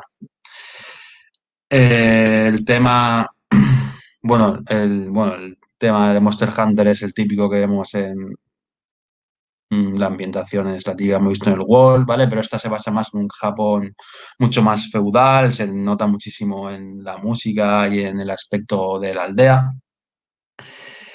Pero el planteamiento del juego es muy similar. Al final tenemos la aldea, que esta vez mm, ahora hablaré de ella, que me gusta mucho más que la que vimos en, en Monster Hunter World. Y bueno, hay un frenesí que al final es una horda de, de monstruos que ataca la aldea y tú tienes que defenderla. ¿vale? Eso es la, la, historia del juego. Esto yo creo que es un punto que, que flaquea un poco, que, bueno, pero que ya hablaré más adelante. Para mi forma de ver, todo lo bueno que hace Monster Hunter con todos sus juegos es tan excelente que la historia se queda al final en nada. Y tú al final cuando entras, entras para matar, para cazar o matar a las bestias. Y creo que es algo que a mí como usuario me gustaría que le dieran un poquillo más de énfasis a la historia. No sé, Borja, ¿qué opina de esto? Que es el que la está jugando también. Sí, en, lo que comentas en base a la historia, es una pregunta que me hizo, me hizo un compañero del curro y me dijo, pero bueno, la historia de, de qué va y o si tiene historia y tal, y digo, pues tiene historia, pero la verdad es que me da un poco igual, ¿no? Al final es un poco, es un poco el resumen, sí que pues te presentan al personaje, un poco lo que es la aldea, tal, pero creo que ya desde el principio se diluye mucho, por lo menos así lo, veo yo. Eh, lo importante al final, al igual que el resto de Monster Hunter, yo sí que mm, compararé con el World, que fue el último y único que había jugado hasta, hasta el momento. Eh, decir que es bastante parecido en cuanto a mecánicas y sistema de juego, en, Nintendo Switch lo que más me sorprende es que eh, los mundos, el mundo, el, mapa no tiene cargas, no tiene tiempos de carga. Eso sí que sucedía en las versiones de 3DS. Solo probé las, las demos, pero ahí también se, se, encontraban unos tiempos de carga que eran bastante importantes. Entonces te presenta un, una, una, aldea en el que pues tienes el hub de eh, pues comida, de misiones, de, varias cosas. Y ahí puedes acceder a lo que son las misiones, ¿no? O al, modo historia como tal, sin tiempos de carga también. Y lo importante es eso, al final en Monster Hunter es eh, cazar, capturar o, matar a los, a los, bichos y creo que el, sistema de combate es un poco más sencillo o más amable para los nuevos jugadores. ¿no? El World a mí me, me abrumó mucho y cuando digo mucho es eh, que lo tuve que dejar momentáneamente porque digo esto es demasiado, tal cual. Y creo que es más amable el, el Rise para empezar. Eh, aún así el tutorial es extenso, como pudisteis ver en el, en el directo que hicimos con el unboxing también, pero, pero creo que es más sencilla y más agradable y, y también pues mmm, tiene te puedes mover más, más fácil con el perrete, con el, con el perro. Al final tienes dos, compañeros, que es el perro y el gato. Y no sé, la sensación es que es que es más sencillo y. No, no más sencillo, más amable, porque yo creo que sencillo, eso lo veremos más adelante, ¿no? Pero. Pero creo que sí que la, eh, en resumen, que si no me voy por las ramas, en la, el modo mm. historia creo que no es, no es importante para, para, el juego en sí. Se le podría dar una, una vuelta de, de una vuelta al, a la historia, pero, pero sí que creo que el juego es impecable en, en sistema de combate y que con, sin tener los tiempos de carga y ser más amable desde el principio ayuda, ayuda a jugarlo con, con ganas. Sí, al final es lo que estamos comentando. ahora entraremos más en mecánicas y tal, pero el tema del Nintendo ha separado muy bien con este Monster Hunter que, bueno, ha dado a entender muy bien, mejor dicho, que lo que le interesa son, es otro tipo de misiones, porque las misiones de historia no se pueden jugar en cooperativo. Entonces, eh, o no todas se pueden jugar en cooperativo. Entonces, esto le da un, una bajada un poco de dificultad a las misiones de historia respecto a las otras misiones que son las de sala, que sí que, que, sí que puedes jugarlas todas en, en cooperativo. Entonces entiendo que por eso el énfasis que se le dé a la historia sea menor, porque al final lo que nos interesa es juntarnos con tres, tres colegas o tres usuarios y liarnos a manporros con el bicho en cuestión. El tema de la estructura de la aldea, ¿vale? Sí que me gusta mucho más cómo está planteada porque no, a mí en Monster Hunter World lo que me daba pereza de la aldea era ir a la aldea directamente porque tenía un sistema de estos ascensores que habían tres plantas o cuatro y, y para llegar a cada una era un mundo. En esta tienes un, es un nivel, o sea, es todo en un mismo nivel y tienes además viaje rápido para ir a cada, a cada zona directamente. y lo tiene todo muy bien estructurado. Tienes una zona que es solo para misiones, otra zona donde está la forja y luego tienes una zona, una, zona de entrenamiento y luego una zona exclusiva para los camaradas. ¿Vale? Tanto para el canine, que es el nuevo, nuevo perro, lobo, no sé exactamente cómo, ¿vale? cómo catalogarlo, pero bueno, un can, un canine, ¿vale? Que me recuerda mucho, si habéis jugado al, al Tales of Vesperia, ¿vale? Al compañero del prota. No sé si pues, alguno lo ha jugado. Sí, sí, sí que es verdad, no lo había pensado.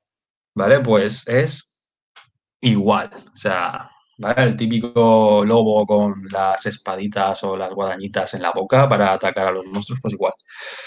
Y luego el canine, bueno, y lo típico, han cosas del wall que pues mandar a recolectarlos, a recolectar piezas de, bueno, piezas, mejor dicho, eh, ingredientes y, bueno, y partes de monstruos mientras tú haces misiones, etcétera. Entonces eso hace que el juego vaya un poco más rápido, la progresión un poquitito solo. Pero bueno, sí, yo sí que entraría ya más en el tema de las mecánicas porque, igual que ha dicho Borja, que le parece mucho más, no sé, no sé si has dicho accesible o fácil. Sí, accesible, más amable de inicio. Pero es mucho más exigente que el, que el World después. O sea, lo que estoy jugando yo es más exigente que el World. Pues Porque al final. Eso, yo creo que lo, que lo que mola es que al final tienes el que empiezas de forma más accesible y luego el, va evolucionando hacia algo más exigente que el anterior, ¿no? Es como que la curva de dificultad está mejor planteada. Sí, sí, pues claro, al final, para que os hagáis una idea, en este juego han, eh, bueno, han decidido eh, quitar la, la, slinga. No sé si acordáis de la slinga, que era el, eh, esto que era como una, bueno, como un gancho que hacía también de ballesta, ¿vale? Los que lo hayáis jugado. Han quitado la slinga completamente y ahora han metido un, un, nuevo, un aparato, un nuevo utensilio, que son los, los cordópteros.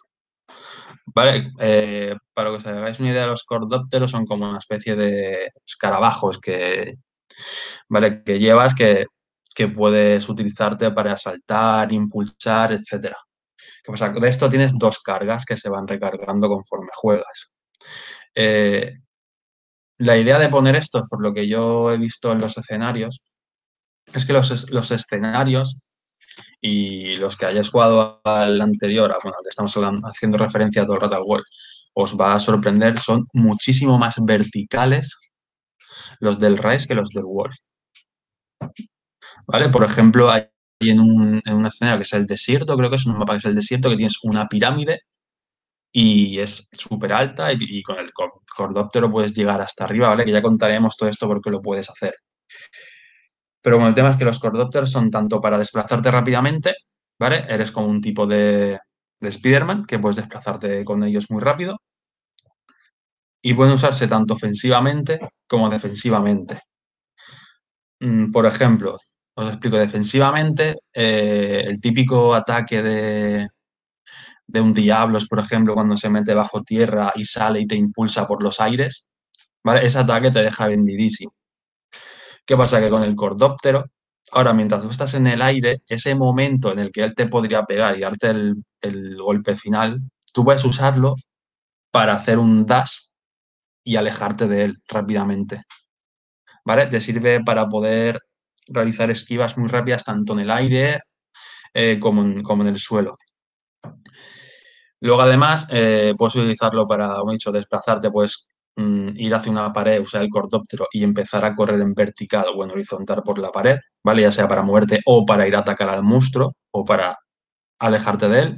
Y luego de manera ofensiva eh, han metido el tema de que cada arma tiene un ataque especial con el, con el cordóptero, ¿vale? Que quita, pues, igual si te digo que el arma que llevo yo ahora quita 50 por golpe, este ataque especial de un golpe quita 250.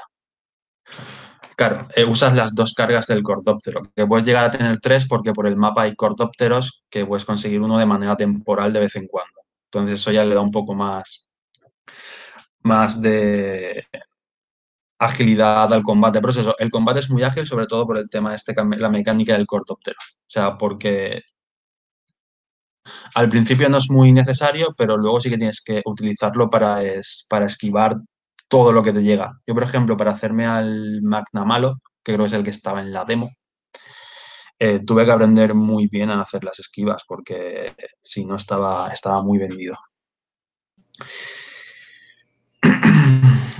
Sí, en cuanto, en cuanto a los cordópteros, sí que comentar que al principio lo estábamos hablando de que no teníamos ni idea de utilizarlo. Al final tienes un tutorial, pero te dice, bueno, se utiliza con, eh, con este mapeado de botones tal, pero es, es ir probándolo, ¿no? Es ir cogiendo experiencia. Como los enemigos también cada vez son más veloces o pegan más fuerte y necesitas estar más avispado y con el cordóptero te ayuda, te ayuda a salvar esas situaciones. También me hizo clic con el cordóptero en, en, las tareas de recolección que hay, ya no solo en las de enemigos, sino recoge cuatro, cuatro no sé, cuatro hojas verdes en, el, en el mapa, ¿no? Por poner un ejemplo. Y claro, al principio era que yo creo que como tutorial funciona muy bien. Es como, eh, ostras, no veo dónde está y te giras y ves, ah, mira, si hay un camino aquí por la montaña, entonces puedo subir por la montaña, escalar eh, con el cordóptero y, y, ya por lo menos bajo a una especie de precipicio y ahí es donde está, ¿no? Entonces, te ayuda a manejar mejor el cordóptero, ya no con los enemigos, pero sí por el mapa y entonces empiezas a, a, a moverte como si fuera el Spider-Man que hemos comentado, ¿no?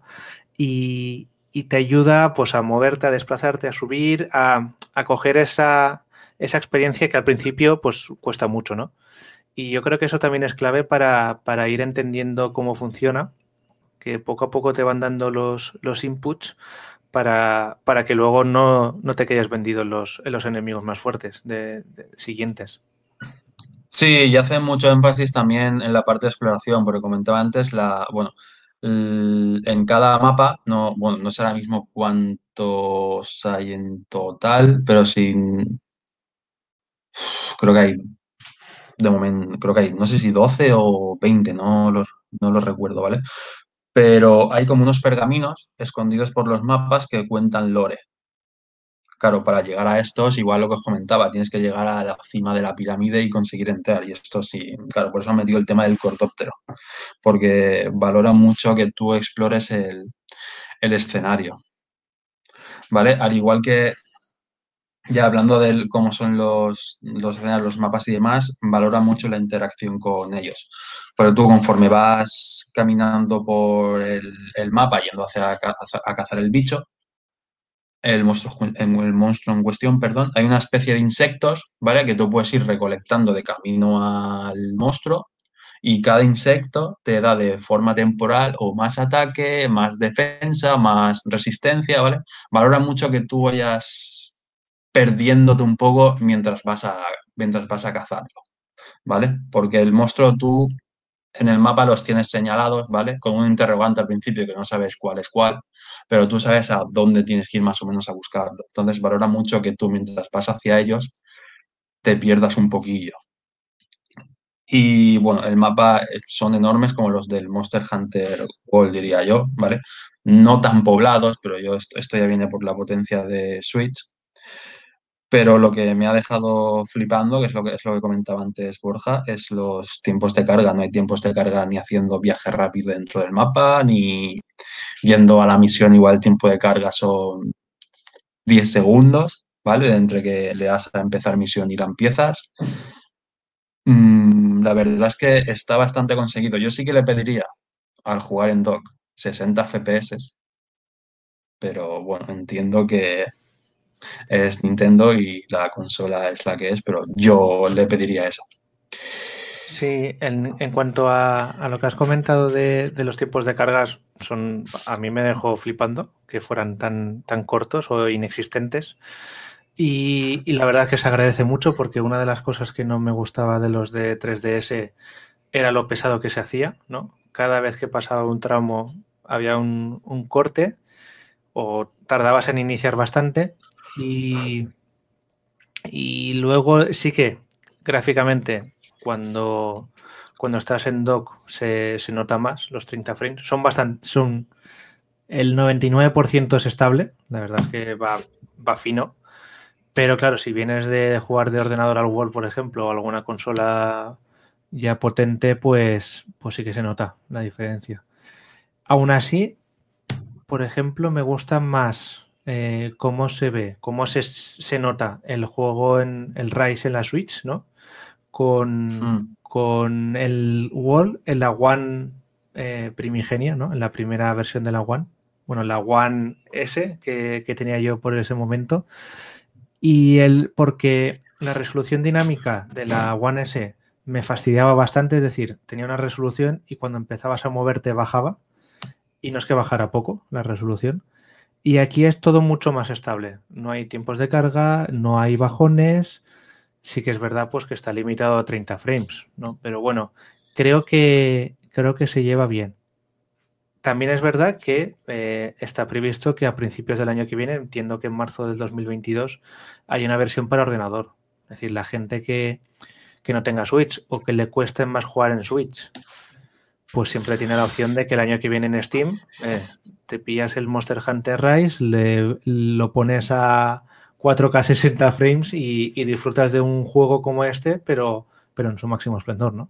Yo creo que también mm. es una, una, opción para la gente que tenga dudas o que viene del World y bajar otra vez a esa resolución, aunque ya te digo, yo creo que mantiene el tipo de sobra, sobre todo en portátil, pero, pero bueno, pues puedes tener tus 60 frames, 120 y, y, y campeonar con eso. Han hecho muy bien tra trabajo, muy buen trabajo en Capcom con el con el con el Re-Engine, ¿no? Que, que, es la primera vez que se utiliza, se utiliza para Switch nativamente. Sí, sí, sí, estoy totalmente de acuerdo. Yo de hecho lo juego en portátil eh, el 90% de las veces y sobradísimo. O sea, es espectacular. Vale, eh, ahora me gustaría entrar un poco más en lo que son el sistema de combate, ¿vale? Y en sí, y para ello me gustaría explicar antes eh, los dos tipos de misiones que nos vamos a encontrar. Vale, tenemos la típica misión de caza y de caza y captura de, de monstruos, ¿vale? Que, se utilizaré bien para explicar el combate 100%, lo que me ha parecido las impresiones. Y el otro tipo de misión que han metido nueva son las misiones de frenesí. ¿Vale? Como he dicho al principio, el frenesí son las hordas de enemigos que van a atacar la aldea, que ellos lo llaman así, un frenesí de monstruos, que están liderados normalmente por un monstruo más, más fuerte, que es el que los guía hacia la aldea. Entonces, las misiones que han puesto eh, de frenesí son un tower defense. ¿Vale? Te dan, eh, tú empiezas, en, empiezas la misión y te dan un tiempo, igual es, un minuto, para ir plantando ballestas, eh, cañones, mm, ya sean que puedas o montarte tú en la ballesta o en el cañón, o según vayas subiendo un poco de nivel durante la misión de frenesí, que actúen solas, ¿vale? Con gente de la aldea que ataca a los monstruos con ballestas, cañones. Y ya cuando tú preparas todo, ya empiezan a atacarte los monstruos, que no son monstruos de los pequeños, más ya igual te entran a la aldea mmm, tres o cuatro monstruos de los grandes y tú tienes que no capturarlos al principio, sino tienes que espantarlos. ¿Vale? Entonces, con la ayuda de el mata el matadragones este que estaba en el War, con las ballestas, ¿vale? Sobre todo, más que atacándolos tú, porque las misiones te premian eh, tiene como submisiones, como objetivillos. Vale, por ejemplo, eh, espanta 10 monstruos con ballesta o aturde a no sé cuántos monstruos con el cañón, etcétera, ¿vale? Entonces, eh, le da un toque variado, ¿vale? Que hay, hay gente que le están gustando mucho este, este, tipo de misión. A mí personalmente me gusta más la misión normal, pero sí que tengo que reconocer de que está muy bien planteada. ¿Vale? Al final son tres hordas de enemigos, de monstruos, y al final te sale el monstruo, el líder, que es al que sí que tienes que, que capturar. Mm, no sé si estas las has jugado tú, Borja. No, a las de Frenesino todavía no he llegado, ya, ya, os digo, no, no he podido jugar lo que me hubiese gustado. Sí que a lo mejor pues más adelante si volvemos a retomar o a retocar un poco el Monster Hunter lo comentaré. Pero yo solamente me he centrado en las de recolección más puras y los combates clásicos. Hmm, sí, sí, por eso este tipo de misión, pues bueno, no, no te da pie a, bueno, a ver toda la mecánica de pelea, porque al final estás mucho más tiempo en, en las ballestas y demás, que es lo que te va a premiar este tipo, de, este tipo de misión. Por eso quería hablar de las normales, de las misiones de captura y caza de monstruos, que personalmente yo diría, a mi parecer, porque jugué, bueno, jugué al Wall, jugué al, al 4, al Monster Hunter 4 Ultimate y jugué al Generations. Y yo para mí este Monster Hunter es el que mejor jugabilidad tiene de, tiene de todos. O sea, a mí muchas veces me recuerda un hack and slash. ¿Vale? Salvando las distancias, me parece muy hack and slash el tema del. Porque tienes mucho dash con el, con el, con el cordóptero, puedes. Mm, se siente muy ágil la esquiva y el ataque, también depende del arma, pero se siente muy ágil al, mando. Eh, han metido muchas, algunas mecánicas que no estaban, como el tema de poder atrapar a los monstruos con el cordóptero y dejarlos inutilizados, ¿vale? Como si, como cuando plantas una trampa, ¿vale? La típica trampa esta de, de, bueno, de hierbajos o una trampa eléctrica, ¿vale? Que los deja atrapados, pues con el cordóptero. Y hay una parte que me flipa mucho, ¿vale? Que a mí es lo que más me gusta cuando peleas, ¿vale? Que ya estaba en el wall, que es cuando se, lo se enfrentan dos monstruos para ganar el territorio, ¿de acuerdo? Pues cuando se están peleando entre ellos suele haber más posibilidades, ¿vale? Pero lo puedes hacer en cualquier momento. Tú puedes debilitar al monstruo con los cordópteros para poder montarte en ellos. ¿Vale? Y cuando te montas en ellos, eh, en ellos, tú te. O sea, yo cuando juego me siento como si llevara un. el típico mecha, ¿vale? el típico mecha que vas montado en él y tienes ataque fuerte, ataque normal, un dash, ¿vale? Claro. O estamparlos contra la, pared para que pase algo, que le caiga una roca encima, o estamparlo varias veces para quitarle bastante vida.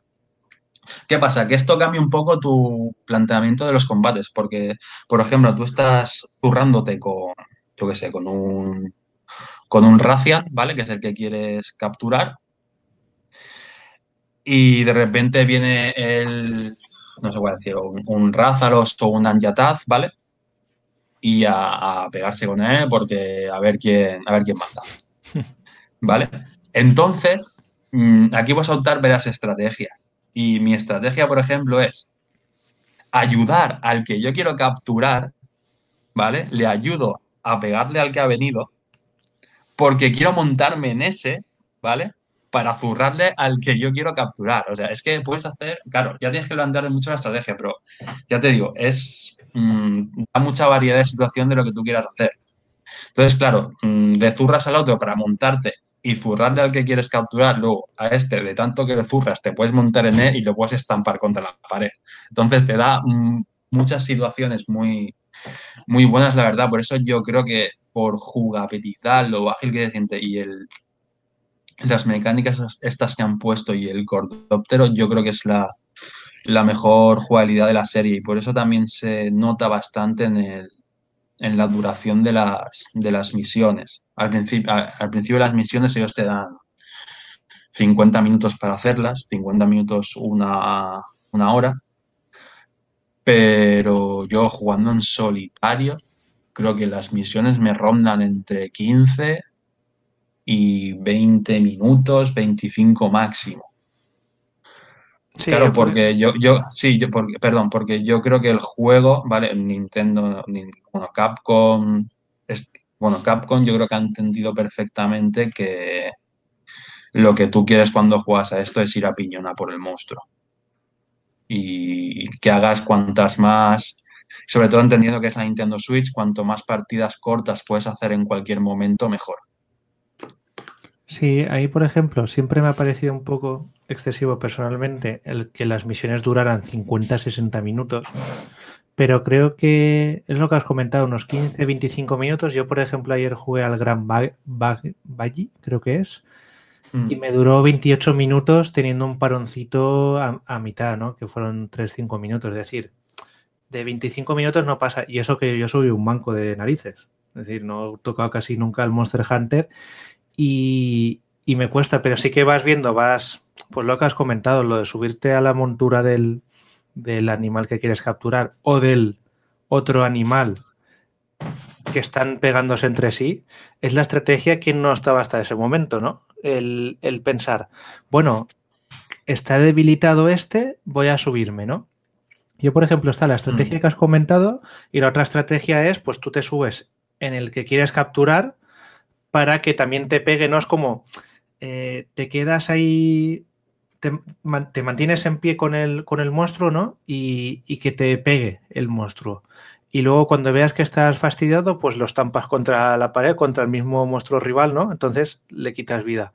Es un poco la, la estrategia que hay, ¿no? Y tienes que ver en ese momento cómo lo tienes, ¿no? Porque a lo mejor te montas en el, en el enemigo que no quieres capturar, pero sí que le lanzas el cordóptero al que quieres capturar, ¿no? Entonces está retenido durante unos segundos. E- Es lo que mola, ¿no? Yo creo que ese es el, el punto que, que ha mejorado bastante el- la, en la jugabilidad, ¿no? Y, y sobre todo, yo creo que más allá de eso, creo que el juego es divertido, que es lo más importante, ¿no? Sí, sí, yo me lo paso súper bien. De hecho, lo que comentabas, yo siempre que estoy peleando contra un monstruo, intento llevarlo a una zona don- donde hay otro. Sí, sí, sí. Yo creo que esa, esa es una de las claves. Y luego también que lo pudimos probar online, aunque lo tenemos que volver a probar, ¿eh?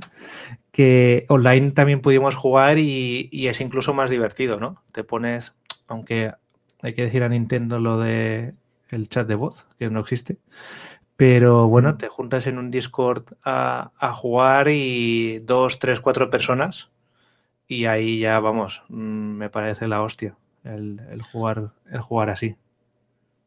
Sí, encuentra partidas súper rápido con gente random, la encuentra súper rápido. Yo he probado algunas y en 15 segundos en- me han contado partida. Y cuando hemos jugado Borja y yo, sí que yo mejoraría, lo- aparte de lo que has dicho el chat de voz, el tema de que tengas que crear una sala para luego invitar a tu compañero, ¿vale? Que directa- directamente fuera a invitar. Sí, Y ya está, sí. eso sí, pero claro, eso estaba ya en el Word, si no recuerdo mal. Creabas una sala para que el otro entrara o invitara. Pero bueno, son pequeñas cosillas. Y por el tema de contenido del juego, eh, el juego se siente muy completo. O sea, a día de, día de salida, creo que es más completo que el Monster Hunter World. Porque, mira, lo tengo aquí delante ahora mismo y tiene, eh, bueno, aparte de todas las armas que se han visto en el, en el último juego. Tenemos 26 tipos de monstruos de los pequeños, ¿vale? Los típicos monstruos masilla que acompañan a los grandes y 39 monstruos grandes para cazar, que yo creo que 39 para empezar es un número bastante decente, la verdad. Y yo creo que la selección, la selección de monstruos que han, que han elegido eh, es, muy, es muy variada.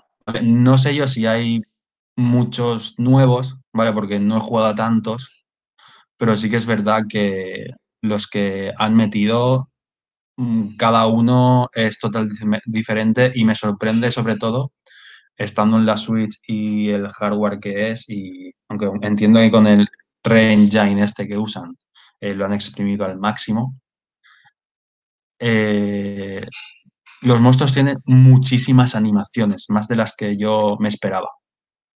¿Vale? Está en tema de animación, está a nivel de Monster Hunter, Monster Hunter World. No tiene nada que, nada que envidiar en este aspecto en jugabilidad. Sí, lo, lo único, el, por ejemplo, los monstruos que están lejanos, ¿no? Sobre todo lo que está a una distancia X eh, lejana, la- las animaciones son más lentas, es decir, creo que va como a 15 frames, ¿no? Te da la sensación de que está a la misma, a la misma velocidad ¿no? de la imagen, pero creo que es menor. Supongo también porque al final si sobrecargas tanto los escenarios, pues la Switch no tiraría, ¿no? Mm. Pero bueno, es un, es un detalle que tampoco creo que es importante, ¿no? Lo importante es, es el resto. Y sí que comentar en cuanto al contenido que a finales de, de este mes van a añadir la versión 2.0, ¿vale? Gratuita que es la, aparición de nuevos, de nuevos monstruos, que son el Cameleos y el Razalos Apex, hablando del Apex que hemos, que hemos comentado anteriormente, y otros monstruos nuevos, ¿vale? Y aparte, eh, se desbloquea el rango de cazador, creo que habrá un nivel más, si no recuerdo mal, a lo mejor hay más de un nivel, pero creo que en principio era un nivel, y, y luego sí que habrá otra versión 3.0 que en la que no hay fecha y habrán, habrá nuevos monstruos y también un nuevo final. Es decir, hay una ampliación de contenido importante gratuita, que eso es, es, es algo normal en la saga, pero bueno, también te, te permite pues ampliar, ampliar el juego poco a poco, ¿no? Que eso también se está llevando mucho en los juegos de Nintendo y en este caso el Monster Hunter también, también lo hace. Sí, sí, sí, la verdad es que Capcom con Monster Hunter, bueno, Capcom en general últimamente lo está haciendo muy bien y sobre todo con Monster Hunter se está portando de maravilla. No sé, bueno, lo que comentan, nos hemos dicho, los Apex son lo que los monstruos que en el WoW eran los curtidos, ¿vale? Los, las versiones más, más fuertes del mismo monstruo. Y nada, respecto a lo que comentabas de César, sí que lo pudo ver en el directo que tú hiciste. No sé si lo pudo apreciar. Yo creo que la distancia, aparte de lo que has dicho de que las animaciones de los monstruos de lejos se ven un poquillo más lentas, que es normal, pero la distancia de dibujado es muy grande. Ah, es, es increíble. Para, para una Switch que ya tiene ya sus cuatro años en el mercado y no, es- no es muy potente que digamos, pero es la distancia de dibujado es muy larga. Es, es- en la aldea ya te fijas, porque al final la aldea también tiene mucho detalle, pero cuando Hmm. vas a ver eh, cualquier mapa eh, es, es lejana la distancia. La verdad es que a mí me sorprendió y que no tuviera tiempos de carga. Hmm. Yo como recomendación, ¿vale? Si queréis probar un Monster Hunter, sí que mm, si el War en su día os llamó, ¿vale? Pero queréis, en- yo igual entraría por este, si no habéis jugado ninguno. Más que nada, aparte de que el War igual gráficamente puede parecer más espectacular, pero este, las partidas a mi parecer son más cortas, mm, yo lo veo más accesible como puerta de entrada, la verdad. César o Chimo, ¿queríais preguntar? Sí, yo quería haceros una consulta, ya que este juego me lo voy a saltar. Yo soy muy fan de la saga, pero, pero bueno, ya comenté que, que ahora mismo no me apetecía volver a jugar un Monster Hunter y, y sí que me surge una duda. Yo cuando este, esta saga la conocí en PlayStation 2, eh, una versión importada, sin online, entonces lo jugué muy, muy como un juego single player y luego sobre todo lo que le di mucho, mucho, mucho fue a los de PSP, también es single player y me molaba mucho, aparte de, de mejorarte el personaje, que a fin de cuentas el núcleo de, de esta saga es eh, conseguir piezas de, de, bichos cada vez más intimidantes, ¿no? Y poderte hacer armas y armaduras para poder derrotar a, a monstruos todavía más fuertes. Pero antiguamente la saga también tenía un sistema de, de progresión de la, propia aldea. Eh, por ejemplo, algo que me gustó muchísimo de los portables es que tú a cada rango o a cada o dependiendo de una misión importante, pues podías, tú tenías tu, tu, granja, ¿no? Y tú ahí podías pues mejorar el campo para plantar eh, cada vez mejores, mejores plantas y ya no tener que estar dependiendo de cogerlas por el mapa, eh, ampliar tu, tu cosecha de, panales de abeja, ¿no? Para, para cultivar miel.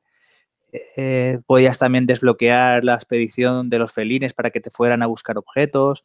Y todo eso te daba una sensación de progresión y una sensación de, de, mejora, además de sorpresa, ¿no? De volvías de una típica misión de matar a un bicho y te ibas a tu granja y, recogías tus recursos y además esos campos, si los cultivabas bien y les ponías abonos y, y, y, también un poco por suerte, te daban no solo lo que te tenían que dar, pues eh, el campo de, plantas, pues aparte de las plantas, pues a lo mejor había, habían salido bichos, o en el de miel te daban otro objeto X. Entonces eso estaba muy guay, le daba, le daba mucha vidilla el, volver a ver qué me encuentro.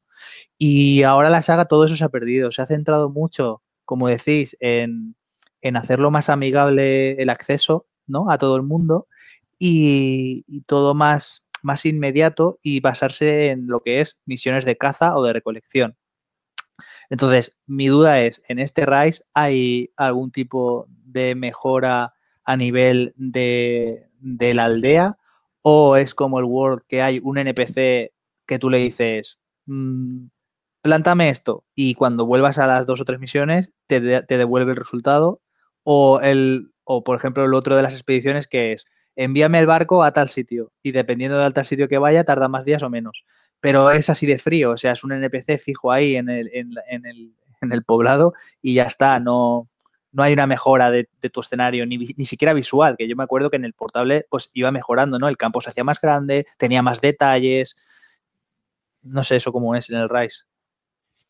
Es como el World. O sea, mm, tienes la, tienes la forja, tienes la plaza esta de los camaradas que he dicho antes que puedes eh, contratar o más canines o felines para ir cambiándolos según la misión que quieras o mandarlos a expediciones para recolectar objetos y ingredientes. E ingredientes. Mm, y tienes los típicos puestos, bueno, el puesto de comida, el puesto de el Argosi que va, que es el, la tienda esta con objetos especiales, que para intercambiar o comerciar con él. Hmm. Y las misiones, bueno, y los dos puestos de misiones de, mi de historia o, o, de, o de aldea que lo llaman ellos. Que yo de momento las de aldea lo, lo único que van mejorando es o que tienes más ingredientes para para la comida antes de ir a, capturar los monstruos y poco más. De momento, o acceder a mejores misiones. De momento no noto mucho más. Sí que es verdad que ahora los, no sé si eso pasaba en los TPSP, pero yo recuerdo que en el World no pasaba. La gente de la aldea eh, ahora te da misiones. Te da misiones secundarias. Pero claro, estas misiones son más de recadero, que mientras tú estás eh, haciendo tu misión principal, pues consigues la parte del Rázalos que te piden, o las cuatro, los cuatro hongos relucientes que te pide el otro, ¿vale? Pero sí, el tema de, tema de progreso de aldea como tal, yo no he visto. Yo creo que es lo que dice, lo han simplificado mucho para hmm. que te centres en, en la parte importante del juego que ven ellos, que es la, la batalla y la captura. Sí, la caza de monstruos, sí. En el Word también pasaba eso de que, de que dependiendo X situación, ¿no? Eh, había un NPC del poblado que de repente te, pedía eso, una misión secundaria. Y, pero es que yo creo que es un quiero y no puedo. Es decir, eh, el Word eh, le pusieron cinemáticas, le pusieron doblaje en los diferentes idiomas europeos, lo simplificaron el acceso, o sea, hicieron más amigable el acceso. Entonces, pero luego la historia mm, no llega a ninguna parte, sigue siendo lo que es un Monster Hunter, es decir, tú eres un cazador que o, que o bien te ha atacado un monstruo y, de ahí vas a mejor, o ya eres un cazador experimentado y te piden ayuda. ¿Sabes? Es, como queremos, queremos meter la historia pero no se la metemos, queremos meter progresión pero no se lo metemos, se lo eh, le queremos meter historias secundarias de NPCs pero al final es una misión simple de recadero y no, y no va a más. Entonces, o yo creo que o hacen algo como volver a lo de antes, ¿no? al de PlayStation 2 o el de, PSP, con, más, con más, yo qué sé, no, no estoy pidiendo un, un, History of Seasons o, un, o un Harvest Moon, pero no sé, o le metes más chicha ahí o te centras solo en las batallas sin tanto ruido alrededor, ¿no? Porque a mí me da, es que lo que me da un poco de pereza también ahora es meterme ahí, conocer todo eso, ese nuevo mundo, que además es lo, dije en el directo, que ya que plantean que es un nuevo mundo, que los monstruos no son criaturas como tal, sino que son como una descendencia de, antiguos eh, espíritus o algo así, ¿no? Lo plantean en, lo que vi, en lo que pude ver. Hmm. Eh, pues, pues, dices, pues, no sé, haber partido desde cero, ¿no? no volver a rescatar al Yagi, a no sé qué, a no sé cuánto. O sea, monstruos que, que los que ya hemos jugado los tenemos más que vistos, aunque le pongan movimientos nuevos. Entonces, no sé, yo creo que el juego para alguien que no tiene muchos Monster Hunters a la espalda está muy bien y técnicamente no tengo ninguna queja, me parece que se ve y se oye brutal, pero para personas como yo que ya tienen 3, 4, 5 Monster Hunters a la espalda, pues a lo mejor es un poco... Eh, a mí me llama muchísimo más el Stories, por ejemplo, porque sé que me va a dar la parte que, que he hecho mucho en falta en los Monster Hunter, que es pues una historia más o menos bien, aunque sea sencillota, pero una historia más que nada que los personajes interactúen, ¿no? Y que tengan su, vida más allá de, hola cazador, eh, mira, esta es la aldea no sé qué, yo soy el que hace no sé cuántos, y ya está. No sé.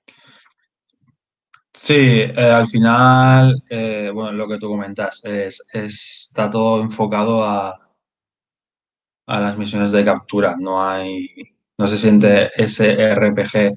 Eh, claro, mm, yo creo que donde está llevando Capcom ahora la saga Monster Hunter, vale, que yo creo que por eso ha sacado el Stories, porque ahí ya puede meterle más RPG y centrarse más en una historia distinta y demás, ¿vale? Aunque tenga los mismos monstruos, es otro, es otro tipo de juego totalmente distinto. Yo creo que el Monster Hunter eh, ellos ya lo ven como el típico juego servicio donde tú lo que quieres es farmear.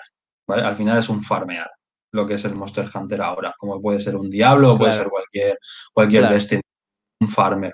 Que claro, a mí, por ejemplo, mm, a mí los juegos tipo Diablo y tal, a mí pues a mí me flipan. Bueno, estoy jugando a los, los Raiders porque no tanto, pero yo cuando juego a cualquier juego de estos de loot, cualquier cosa que brilla, yo como una urraca voy a cogerlo. Entonces, a mí los juegos del, de este tipo, pues me gusta que se centren en, eso, en yo quiero matarme a mi bestia en 15, 20 minutos y dame lo que quiero para mejorarme mis stats. Oye, Rafa, y pues hablando de eso, ¿cómo está el drop rate en, en, en Rise? Porque en World, yo no sé después cuando llegó la, la, actualización de Iceborne y tal cómo fue, pero en World yo recuerdo que no sé si era en Word, cada bicho de los tochos tenía un ítem como el más difícil de conseguir, que era como el núcleo o el corazón o algo así, ¿no?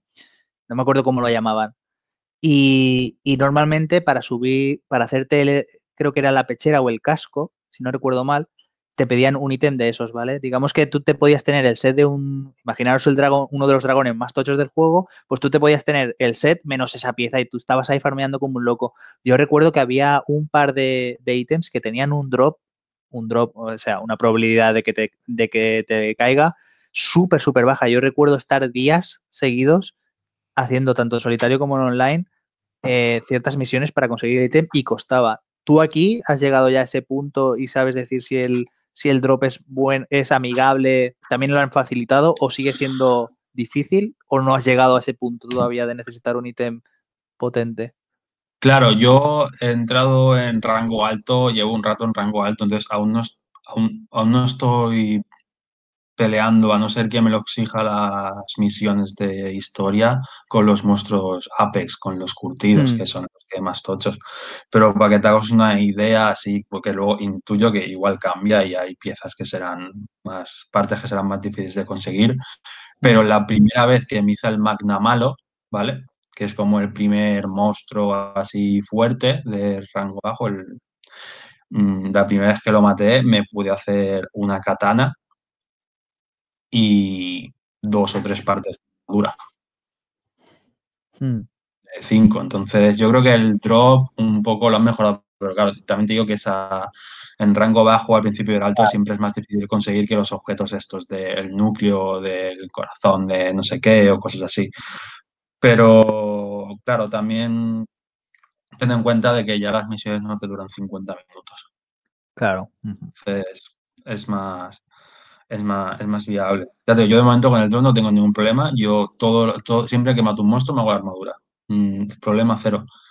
Y luego, aparte de que tienes, bueno, los camaradas que van por ahí, ¿vale? Que te consiguen algunas partes que necesitas. Y para el tema de mejorar esferas de armadura, o sea, las esferas de armadura que se usan para subir la defensa de las piezas de equipo. Sí. Tienes tienes misiones, submisiones, ¿vale? Que tú aceptas, pues puedes aceptar cinco en total, que son como las que ya están en el World, Sí, que en una, que en una misión te haces, te, te haces cuatro perfectamente, porque igual es rompe tres partes del monstruo, consigue cinco hierbas, cuatro, otra que es cuatro hongos, entonces, y la progresión se ve muy ágil, sobre todo al principio. Entiendo que ya luego cuando quieran que estés tus horas, pues algo harán, algo habrá ahí para que... Pero que es normal, eso pasa con, sí, sí. al sí. final con, con todos los juegos. Acuerdo en el Destiny que para conseguir eh, al principio creo que era el, el cañón, ¿cómo se llama el bazooka este? Sí, sé El que dices, el de, el de hielo, ¿no? Ah, no, el bazooka, No, el el bazooka que luego soltaba partículas. Eh, Lanzaba bomba de racimo. No, el que, el que se expandía cuando explotaba y y eran misiles que iban a por él también aún. Sí, no me acuerdo cómo se No me acuerdo cómo se llamaba, pero pff, yo a ese le tuve que echar horas, ¿eh? A los. a las raids para que saliera. Entonces entiendo que algo de eso habrá como en todos. Me, me acuerdo en el momento en el que en una raid me salió y yo no sabía ni lo que era y todo el mundo del clan diciendo, madre mía, este payaso no sabe ni jugar y ya le ha salido el, el Sí. lanzapepos. Sí, sí, es que, claro, eso habrá. Eso pasará como en todo. Al final habrá algún ingrediente que te, que te cueste mucho. Yo me acuerdo que en el World, de hecho, es lo, lo que tú comentas, yo tuve que matar muchas veces al, al enemigo este, el que se supone que es el final de la historia. El dragón este que es como de hecho de energía o algo así, no me acuerdo cómo era exactamente. Tuve que matarlo muchas veces. Mm. Entonces, sí, hostia, ahora hemos hablado del Destiny y me apetece jugar, ¿eh?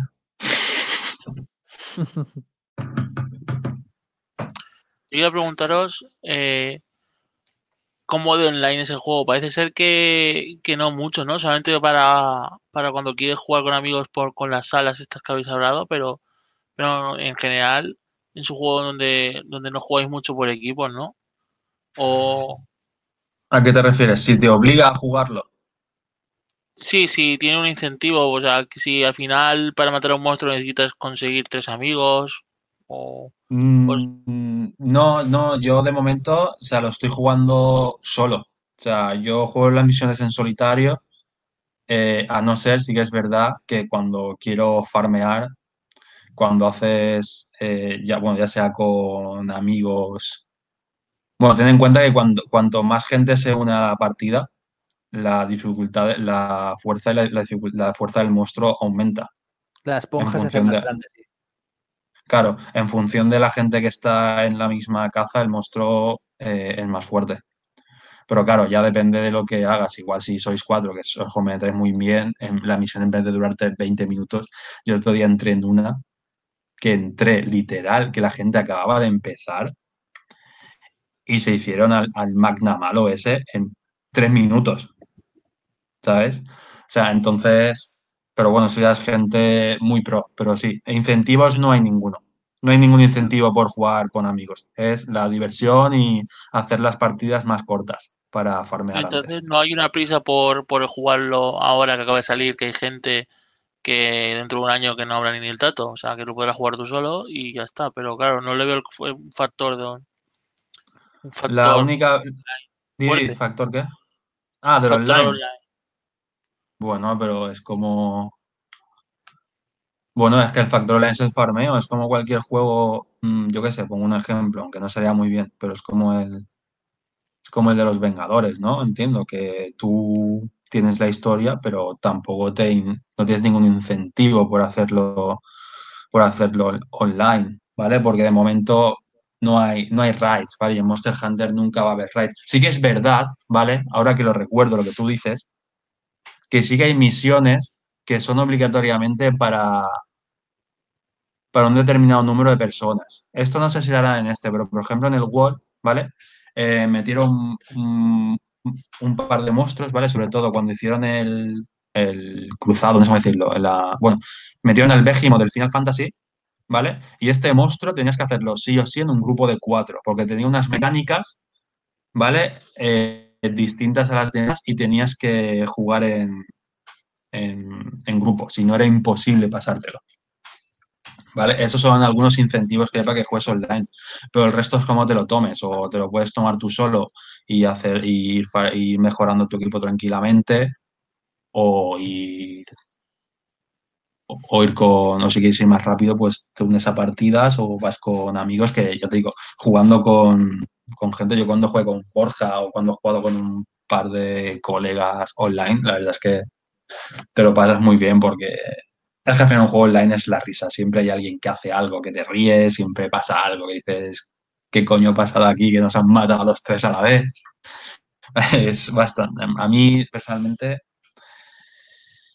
se disfruta mucho tanto en solitario como online. O sea, pero no tienes ni, lo puedes, te lo puedes comprar el año que viene que vas a poder jugarlo igual. Lo único es que no sé yo si te atascas en una misión de un rango muy bajo, si habrá gente en ese momento jugándola online para ayudarte, ¿vale? Alguien random, digo. Eso es lo único, pero De, to- de todas por lo maneras, hay que añadir que la saga esta siempre ha sido muy dura. De hecho, ya digo que el de Play 2 y el de PSP eran durísimos cuando llegabas a, a los de 5 estrellas o lo que luego llamaron el rango G y demás. eh, Sí. Era imposible, o sea, tenías que farmearte el monstruo más tocho del nivel inmediatamente inferior y subirte la armadura y el arma a tope para poder pasártelo en tú solo, llevando todas las pociones posibles, todos los materiales para eh, en medio de la misión volverte a craftear las, la- todas las pociones. O sea, pero se podía hacer. Hay que decir que desde, creo que fue el, el no sé si fue el 4, pero bueno, desde Monster Hunter metieron a, al Feline como compañero y entonces ahí ya le podías, podías ponértelo eh, en plan healer, ¿no? O en plan eh, que Ujú. stune al bicho. Y eso lo hicieron precisamente para toda esa gente que no podía jugar online y se quejaba de que sin online no podía disfrutar de todo el contenido del juego. Ahora, encima, desde el World, puedes hacértelo tanque, puedes hacértelo healer y ahora encima en este, si no estoy. Claro, si no estoy equivocado, el perro también te puede ayudar en ciertas cosas. Con lo cual, al final está muy mejorado en el sentido del single player. Antes era muchísimo más duro, o sea que no, no hay ninguna pega para podértelo completar. Sí, pero sí, sí que sí, eh, totalmente de acuerdo. Sí que es verdad que yo creo que es muy raro que en, los, en las misiones de más altas la gente las juegue sola. ¿vale? Yo, por ejemplo, mm, yo no me veo en solitario más que haciéndome al monstruo tocho de misión alta una vez porque no soy ningún erudito del Monster Hunter y o vas muy, muy mamadísimo o te hacen polvo enseguida. Por cierto, he encontrado cómo se llamaba el lanzacohetes. Que viendo el nombre, ahora me acuerdo cómo lo llamábamos en el El. Galahorn, el Galahorn. El, el Galahorn, que lo llamábamos el Gallardón. Sí, sí. Joder. Estaba, ¿eh? estaba súper chetado ese, ese lanzamisiles. el Luego lo, nerfearon. Yo quería hacerte unas preguntillas, eh, Rafa o Borja. Eh, primero, en Monster Hunter, como, como comentabais antes, eh, la accesibilidad no es uno de sus puntos fuertes. Es, un juego que creo que incluso es marca de la casa que no es accesible. Es decir, mm, no pone muchas facilidades para, para que la gente entre. Eh, comentabas que este para ti era el más accesible de todos. Y, pero yo mm, siempre he leído que aún así nunca te han explicado todo lo que podían explicarte, mm, mecánicas, movimientos, algún combo extraño.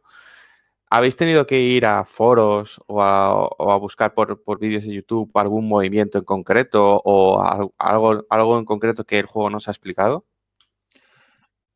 Eh, yo lo que llevo jugado, no sé, no sé, Borja, pero mm, desde el World eso cambió. O sea, ahora es muy accesible y de hecho ahora tienes un par de misiones. Al, bueno, al principio tienes unas misiones obligatorias que te enseñan a moverte con el cordóptero y cosas así. Luego tienes la zona de entrenamiento donde tienes todos los combos de las armas, ¿vale? Puedes ir probando armas y ver los combos. Y han puesto un par de misiones para que aprendas las mecánicas nuevas, como puede ser montarte en los monstruos y demás cosas. Entonces, este lo han hecho más, sí, sí, es más accesible, te lo explican todo lo que puedes hacer lo, o sea, todo lo que puedes hacer te lo explican al principio. Lo que no, claro, luego ya depende de cómo lo ejecutes tú, que ahí está la dificultad de la saga. Sí, no, y que también es, pues en el tutorial está detallado, ¿no? Te van, a medida que van saliendo cosas nuevas, te aparece el tutorial y aparte puedes entrenar. Sí que es verdad que la primera hora y media, dos horas, que es todo tutorial, es duro, por lo menos para mí. Yo sí que me gusta empezar relativamente rápido en los juegos y aquí sí que te van metiendo, pues ahora tienes que hacer esto, ahora puedes probar lo otro. Estás en la primera misión o las dos primeras misiones de prueba, claro, te van explicando todo porque al final tienes tantas cosas que hacer, eh, tienes el, el, menú radial, tienes el de el de pues, las pociones y todo eso, ¿no? Entonces, el cordóptero que es nuevo, tienes muchas cosas que te ponen desde el principio, pero sí que puedes ir manejándotelo como, como prefieras. O, pues si no te acuerdas de utilizar el, cordóptero, pues luego hay misiones en las que lo utilizas o, o, puedes probarlo. ¿Y en esas misiones donde las utilizas te vuelven a recordar los movimientos o, tienes que saberlos no te, no te lo recuerda, pero puedes acceder al tutorial. Ya, ya. es que no, está. Bueno, entiendo que eh, os pasa alguna vez que esto que empezáis un juego, luego lo dejáis muchos meses y luego cuando volvéis no sabéis cómo se maneja. La mayoría de juegos me pasa. en, este puede ser especialmente duro, ¿no? Mm. Yo no tanto, ¿eh? Mira que hay juegos que a lo mejor más duros. es duro, sí que. Sí. Di, Borja, sí, la base en sí jugable, la base, no se hace duro. Pero sí que es verdad que a lo mejor te falta el detalle de pues eh, las cosas un poco más complejas, ¿no? Cordóptero, pues seguro que si pasan tres meses, pues te costará volver a retomarlo. Pero creo que la base no es. Mm, hay juegos más complicados en eso. Claro, la parte dura del juego, aunque no lo, aunque no lo dejes tiempo sin jugar, ¿vale? Aunque lo estés jugando todos los días, la parte dura es cambiar de arma. Como cambies de arma, ya tienes que estar muchas misiones eh, haciéndote a ella, porque cada te mueves distinto, esquivas más rápido, más lento, el arma ataca más rápido, más despacio, tiene distintos combos de botones, mm, cambia mucho ya tu jugabilidad y es adaptarte otra vez. Sí, también hay que decir que como es una saga de tanto tiempo, para, por ejemplo, Fran, eh, tendrías muchísimo que aprender, porque yo, por ejemplo, me cojo el rice y sé que para hacer una mega poción junto eh, hierba con miel. Quiero decir, es que luego está el tema del crafteo. Ah, tú recoges hierba, recoges miel, recoges hongo, recoges no sé qué y dices, pues ya me dirán para qué sirve. Pero yo podría jugar ahora y saber casi a la perfección para qué sirve. Sé hacer eh, barriles de granadas, sé hacer mega pociones, eh, bebida demoníaca, o sea, sé, cosas que alguien que entra nuevo, tiene que aprender a jugar, tiene que aprender a, a, craftear, eh, tiene que aprender muchísimas cosas. Eh, entiendo, entiendo, la idea de Capcom de meter tanto tutorial al principio, pero... En el, currículum, en el currículum ponéis que sabéis jugar a Monster Hunter, ¿no? sí. sí. pero esto que comentas también lo... Claro, es que desde el World cambió, porque ahora desde el propio menú de pausa, o sea, claro, tú tienes el lista de o lista de, ¿cómo es? De, no, de ingredientes, no, lista de fórmulas o algo así, ya tienes todo lo que puedes hacer y tienes sí, las recetas. que necesitas. Sí, las recetas. Y de hecho tú puedes hacer ahora, o sea, desde, no sé si antes se podía, pero desde el web, que se autocreen solas cuando se autocrean, sí. se puede autocrear, sí. sí, sí. Es muy, o sea, lo han hecho muy, muy accesible para que, es que yo me acuerdo que pasé del Word, me pillé el Generations que salió de la Switch la hostia fue terrible. O sea, terrible fue esa hostia, ¿eh? O sea, la hostia de pasar de ese al otro, dije, madre mía, pero aparte del típico, bueno, del mundo, que son zonas y tal, pero el tema de la jugabilidad y la accesibilidad, un mundo aparte. Era como otro juego para mí, otro juego distinto. Y luego comentabas que el juego está completo. Lo que pasa es que yo he escuchado que... Eh, eh, había escuchado lo contrario y que, y que Capcom ya tiene pensado el sacar actualizaciones para, digamos, el endgame o mm, incluso, no sé si concluir la parte de la historia, que no sé si está... Sí, sí, eso lo, como, lo hemos comentado muy, muy por encima antes, que sí que va a haber a final de abril una actualización nueva, que van a añadir eh, varios monstruos nuevos y, y aumentar el rango de cazador. Y la 3.0, que no tiene fecha por ahora, sí que añade un final posterior. Y más, y supongo que las misiones G o 5 estrellas, no sé cómo se llamarán, supongo que las G, eh, pues sí que sí que habrán, habrán más. Es decir, el juego está completado como tal, pero van a ir añadiendo, añadiendo actualizaciones. No sé si habrá en el futuro, dentro de un año, año y medio, una actualización como la Iceborne, una expansión, pero que actualizaciones gratuitas al menos hay dos ya. Mm. Sí, es lo que comentaba, el, claro, al final algo recortan siempre por ahí, pero lo que, claro, yo lo que quiero decir es que el juego se siente completo, no sientes de que te han quitado medio juego para metértelo más tarde de pago. O sea, tiene tanta cosa que no lo echas de momento, a no ser que, bueno, que le hayas dado ya 200 horas, no echas en falta nada. Pero bueno, eso pasa, supongo que pasaría con el, pues al principio con el Destiny, o que al principio igual lo sentías tal, pero cuando llevas 100 horas decías, eh, aquí falta chicha.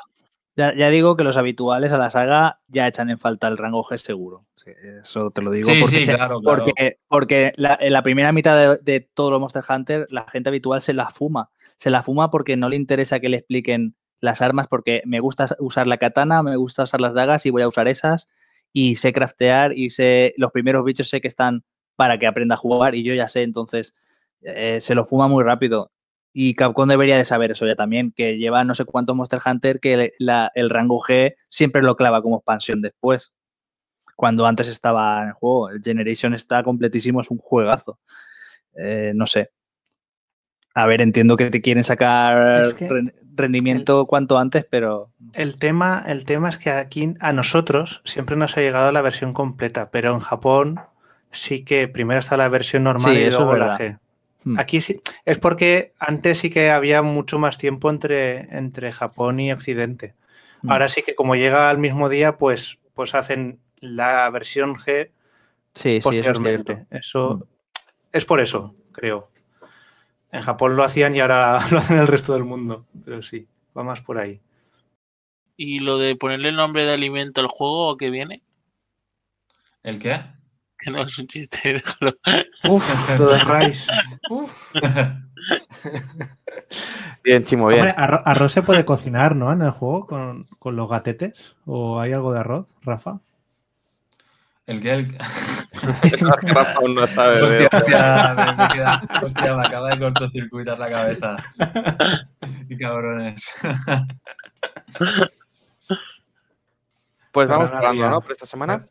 Ferran Adrià nos cocina un poco de, de arrocito ahí en el juego. Y, y ya con eso para Que, adelante. di- que digo, Borja, que cerramos. Sí, sí. Vale. Muy bien, pues hasta aquí el programa de esta semana. Eh, esperemos que os hayáis entretenido con, con los debates y, y el análisis de Monster Hunter Rise. Y nada, os esperamos la semana que viene con más cositas. Muchas gracias. Hasta luego. Hasta la semana que viene, gente. Venga, Pipo, hasta la semana que viene. Bueno, gente, nos vemos, bueno, nos escuchamos la semana que viene y bueno, quien nos escuche, acordaros que tenemos Discord, ¿vale? Que ahí podemos echar partidillas a cualquier cosa online que queráis, ya sea Monster Hunter, Outriders o cualquier cosilla. Bueno, chicos, hasta la semana que viene con, con más noticias, más juegos y todo lo que podamos traeros. Y, y más arroz, ¿no? Los players les recuerda que para poder disfrutar del DLC Borja Madi con otro, con otro tertuliano tendrá que abandonar 3 euros al mes.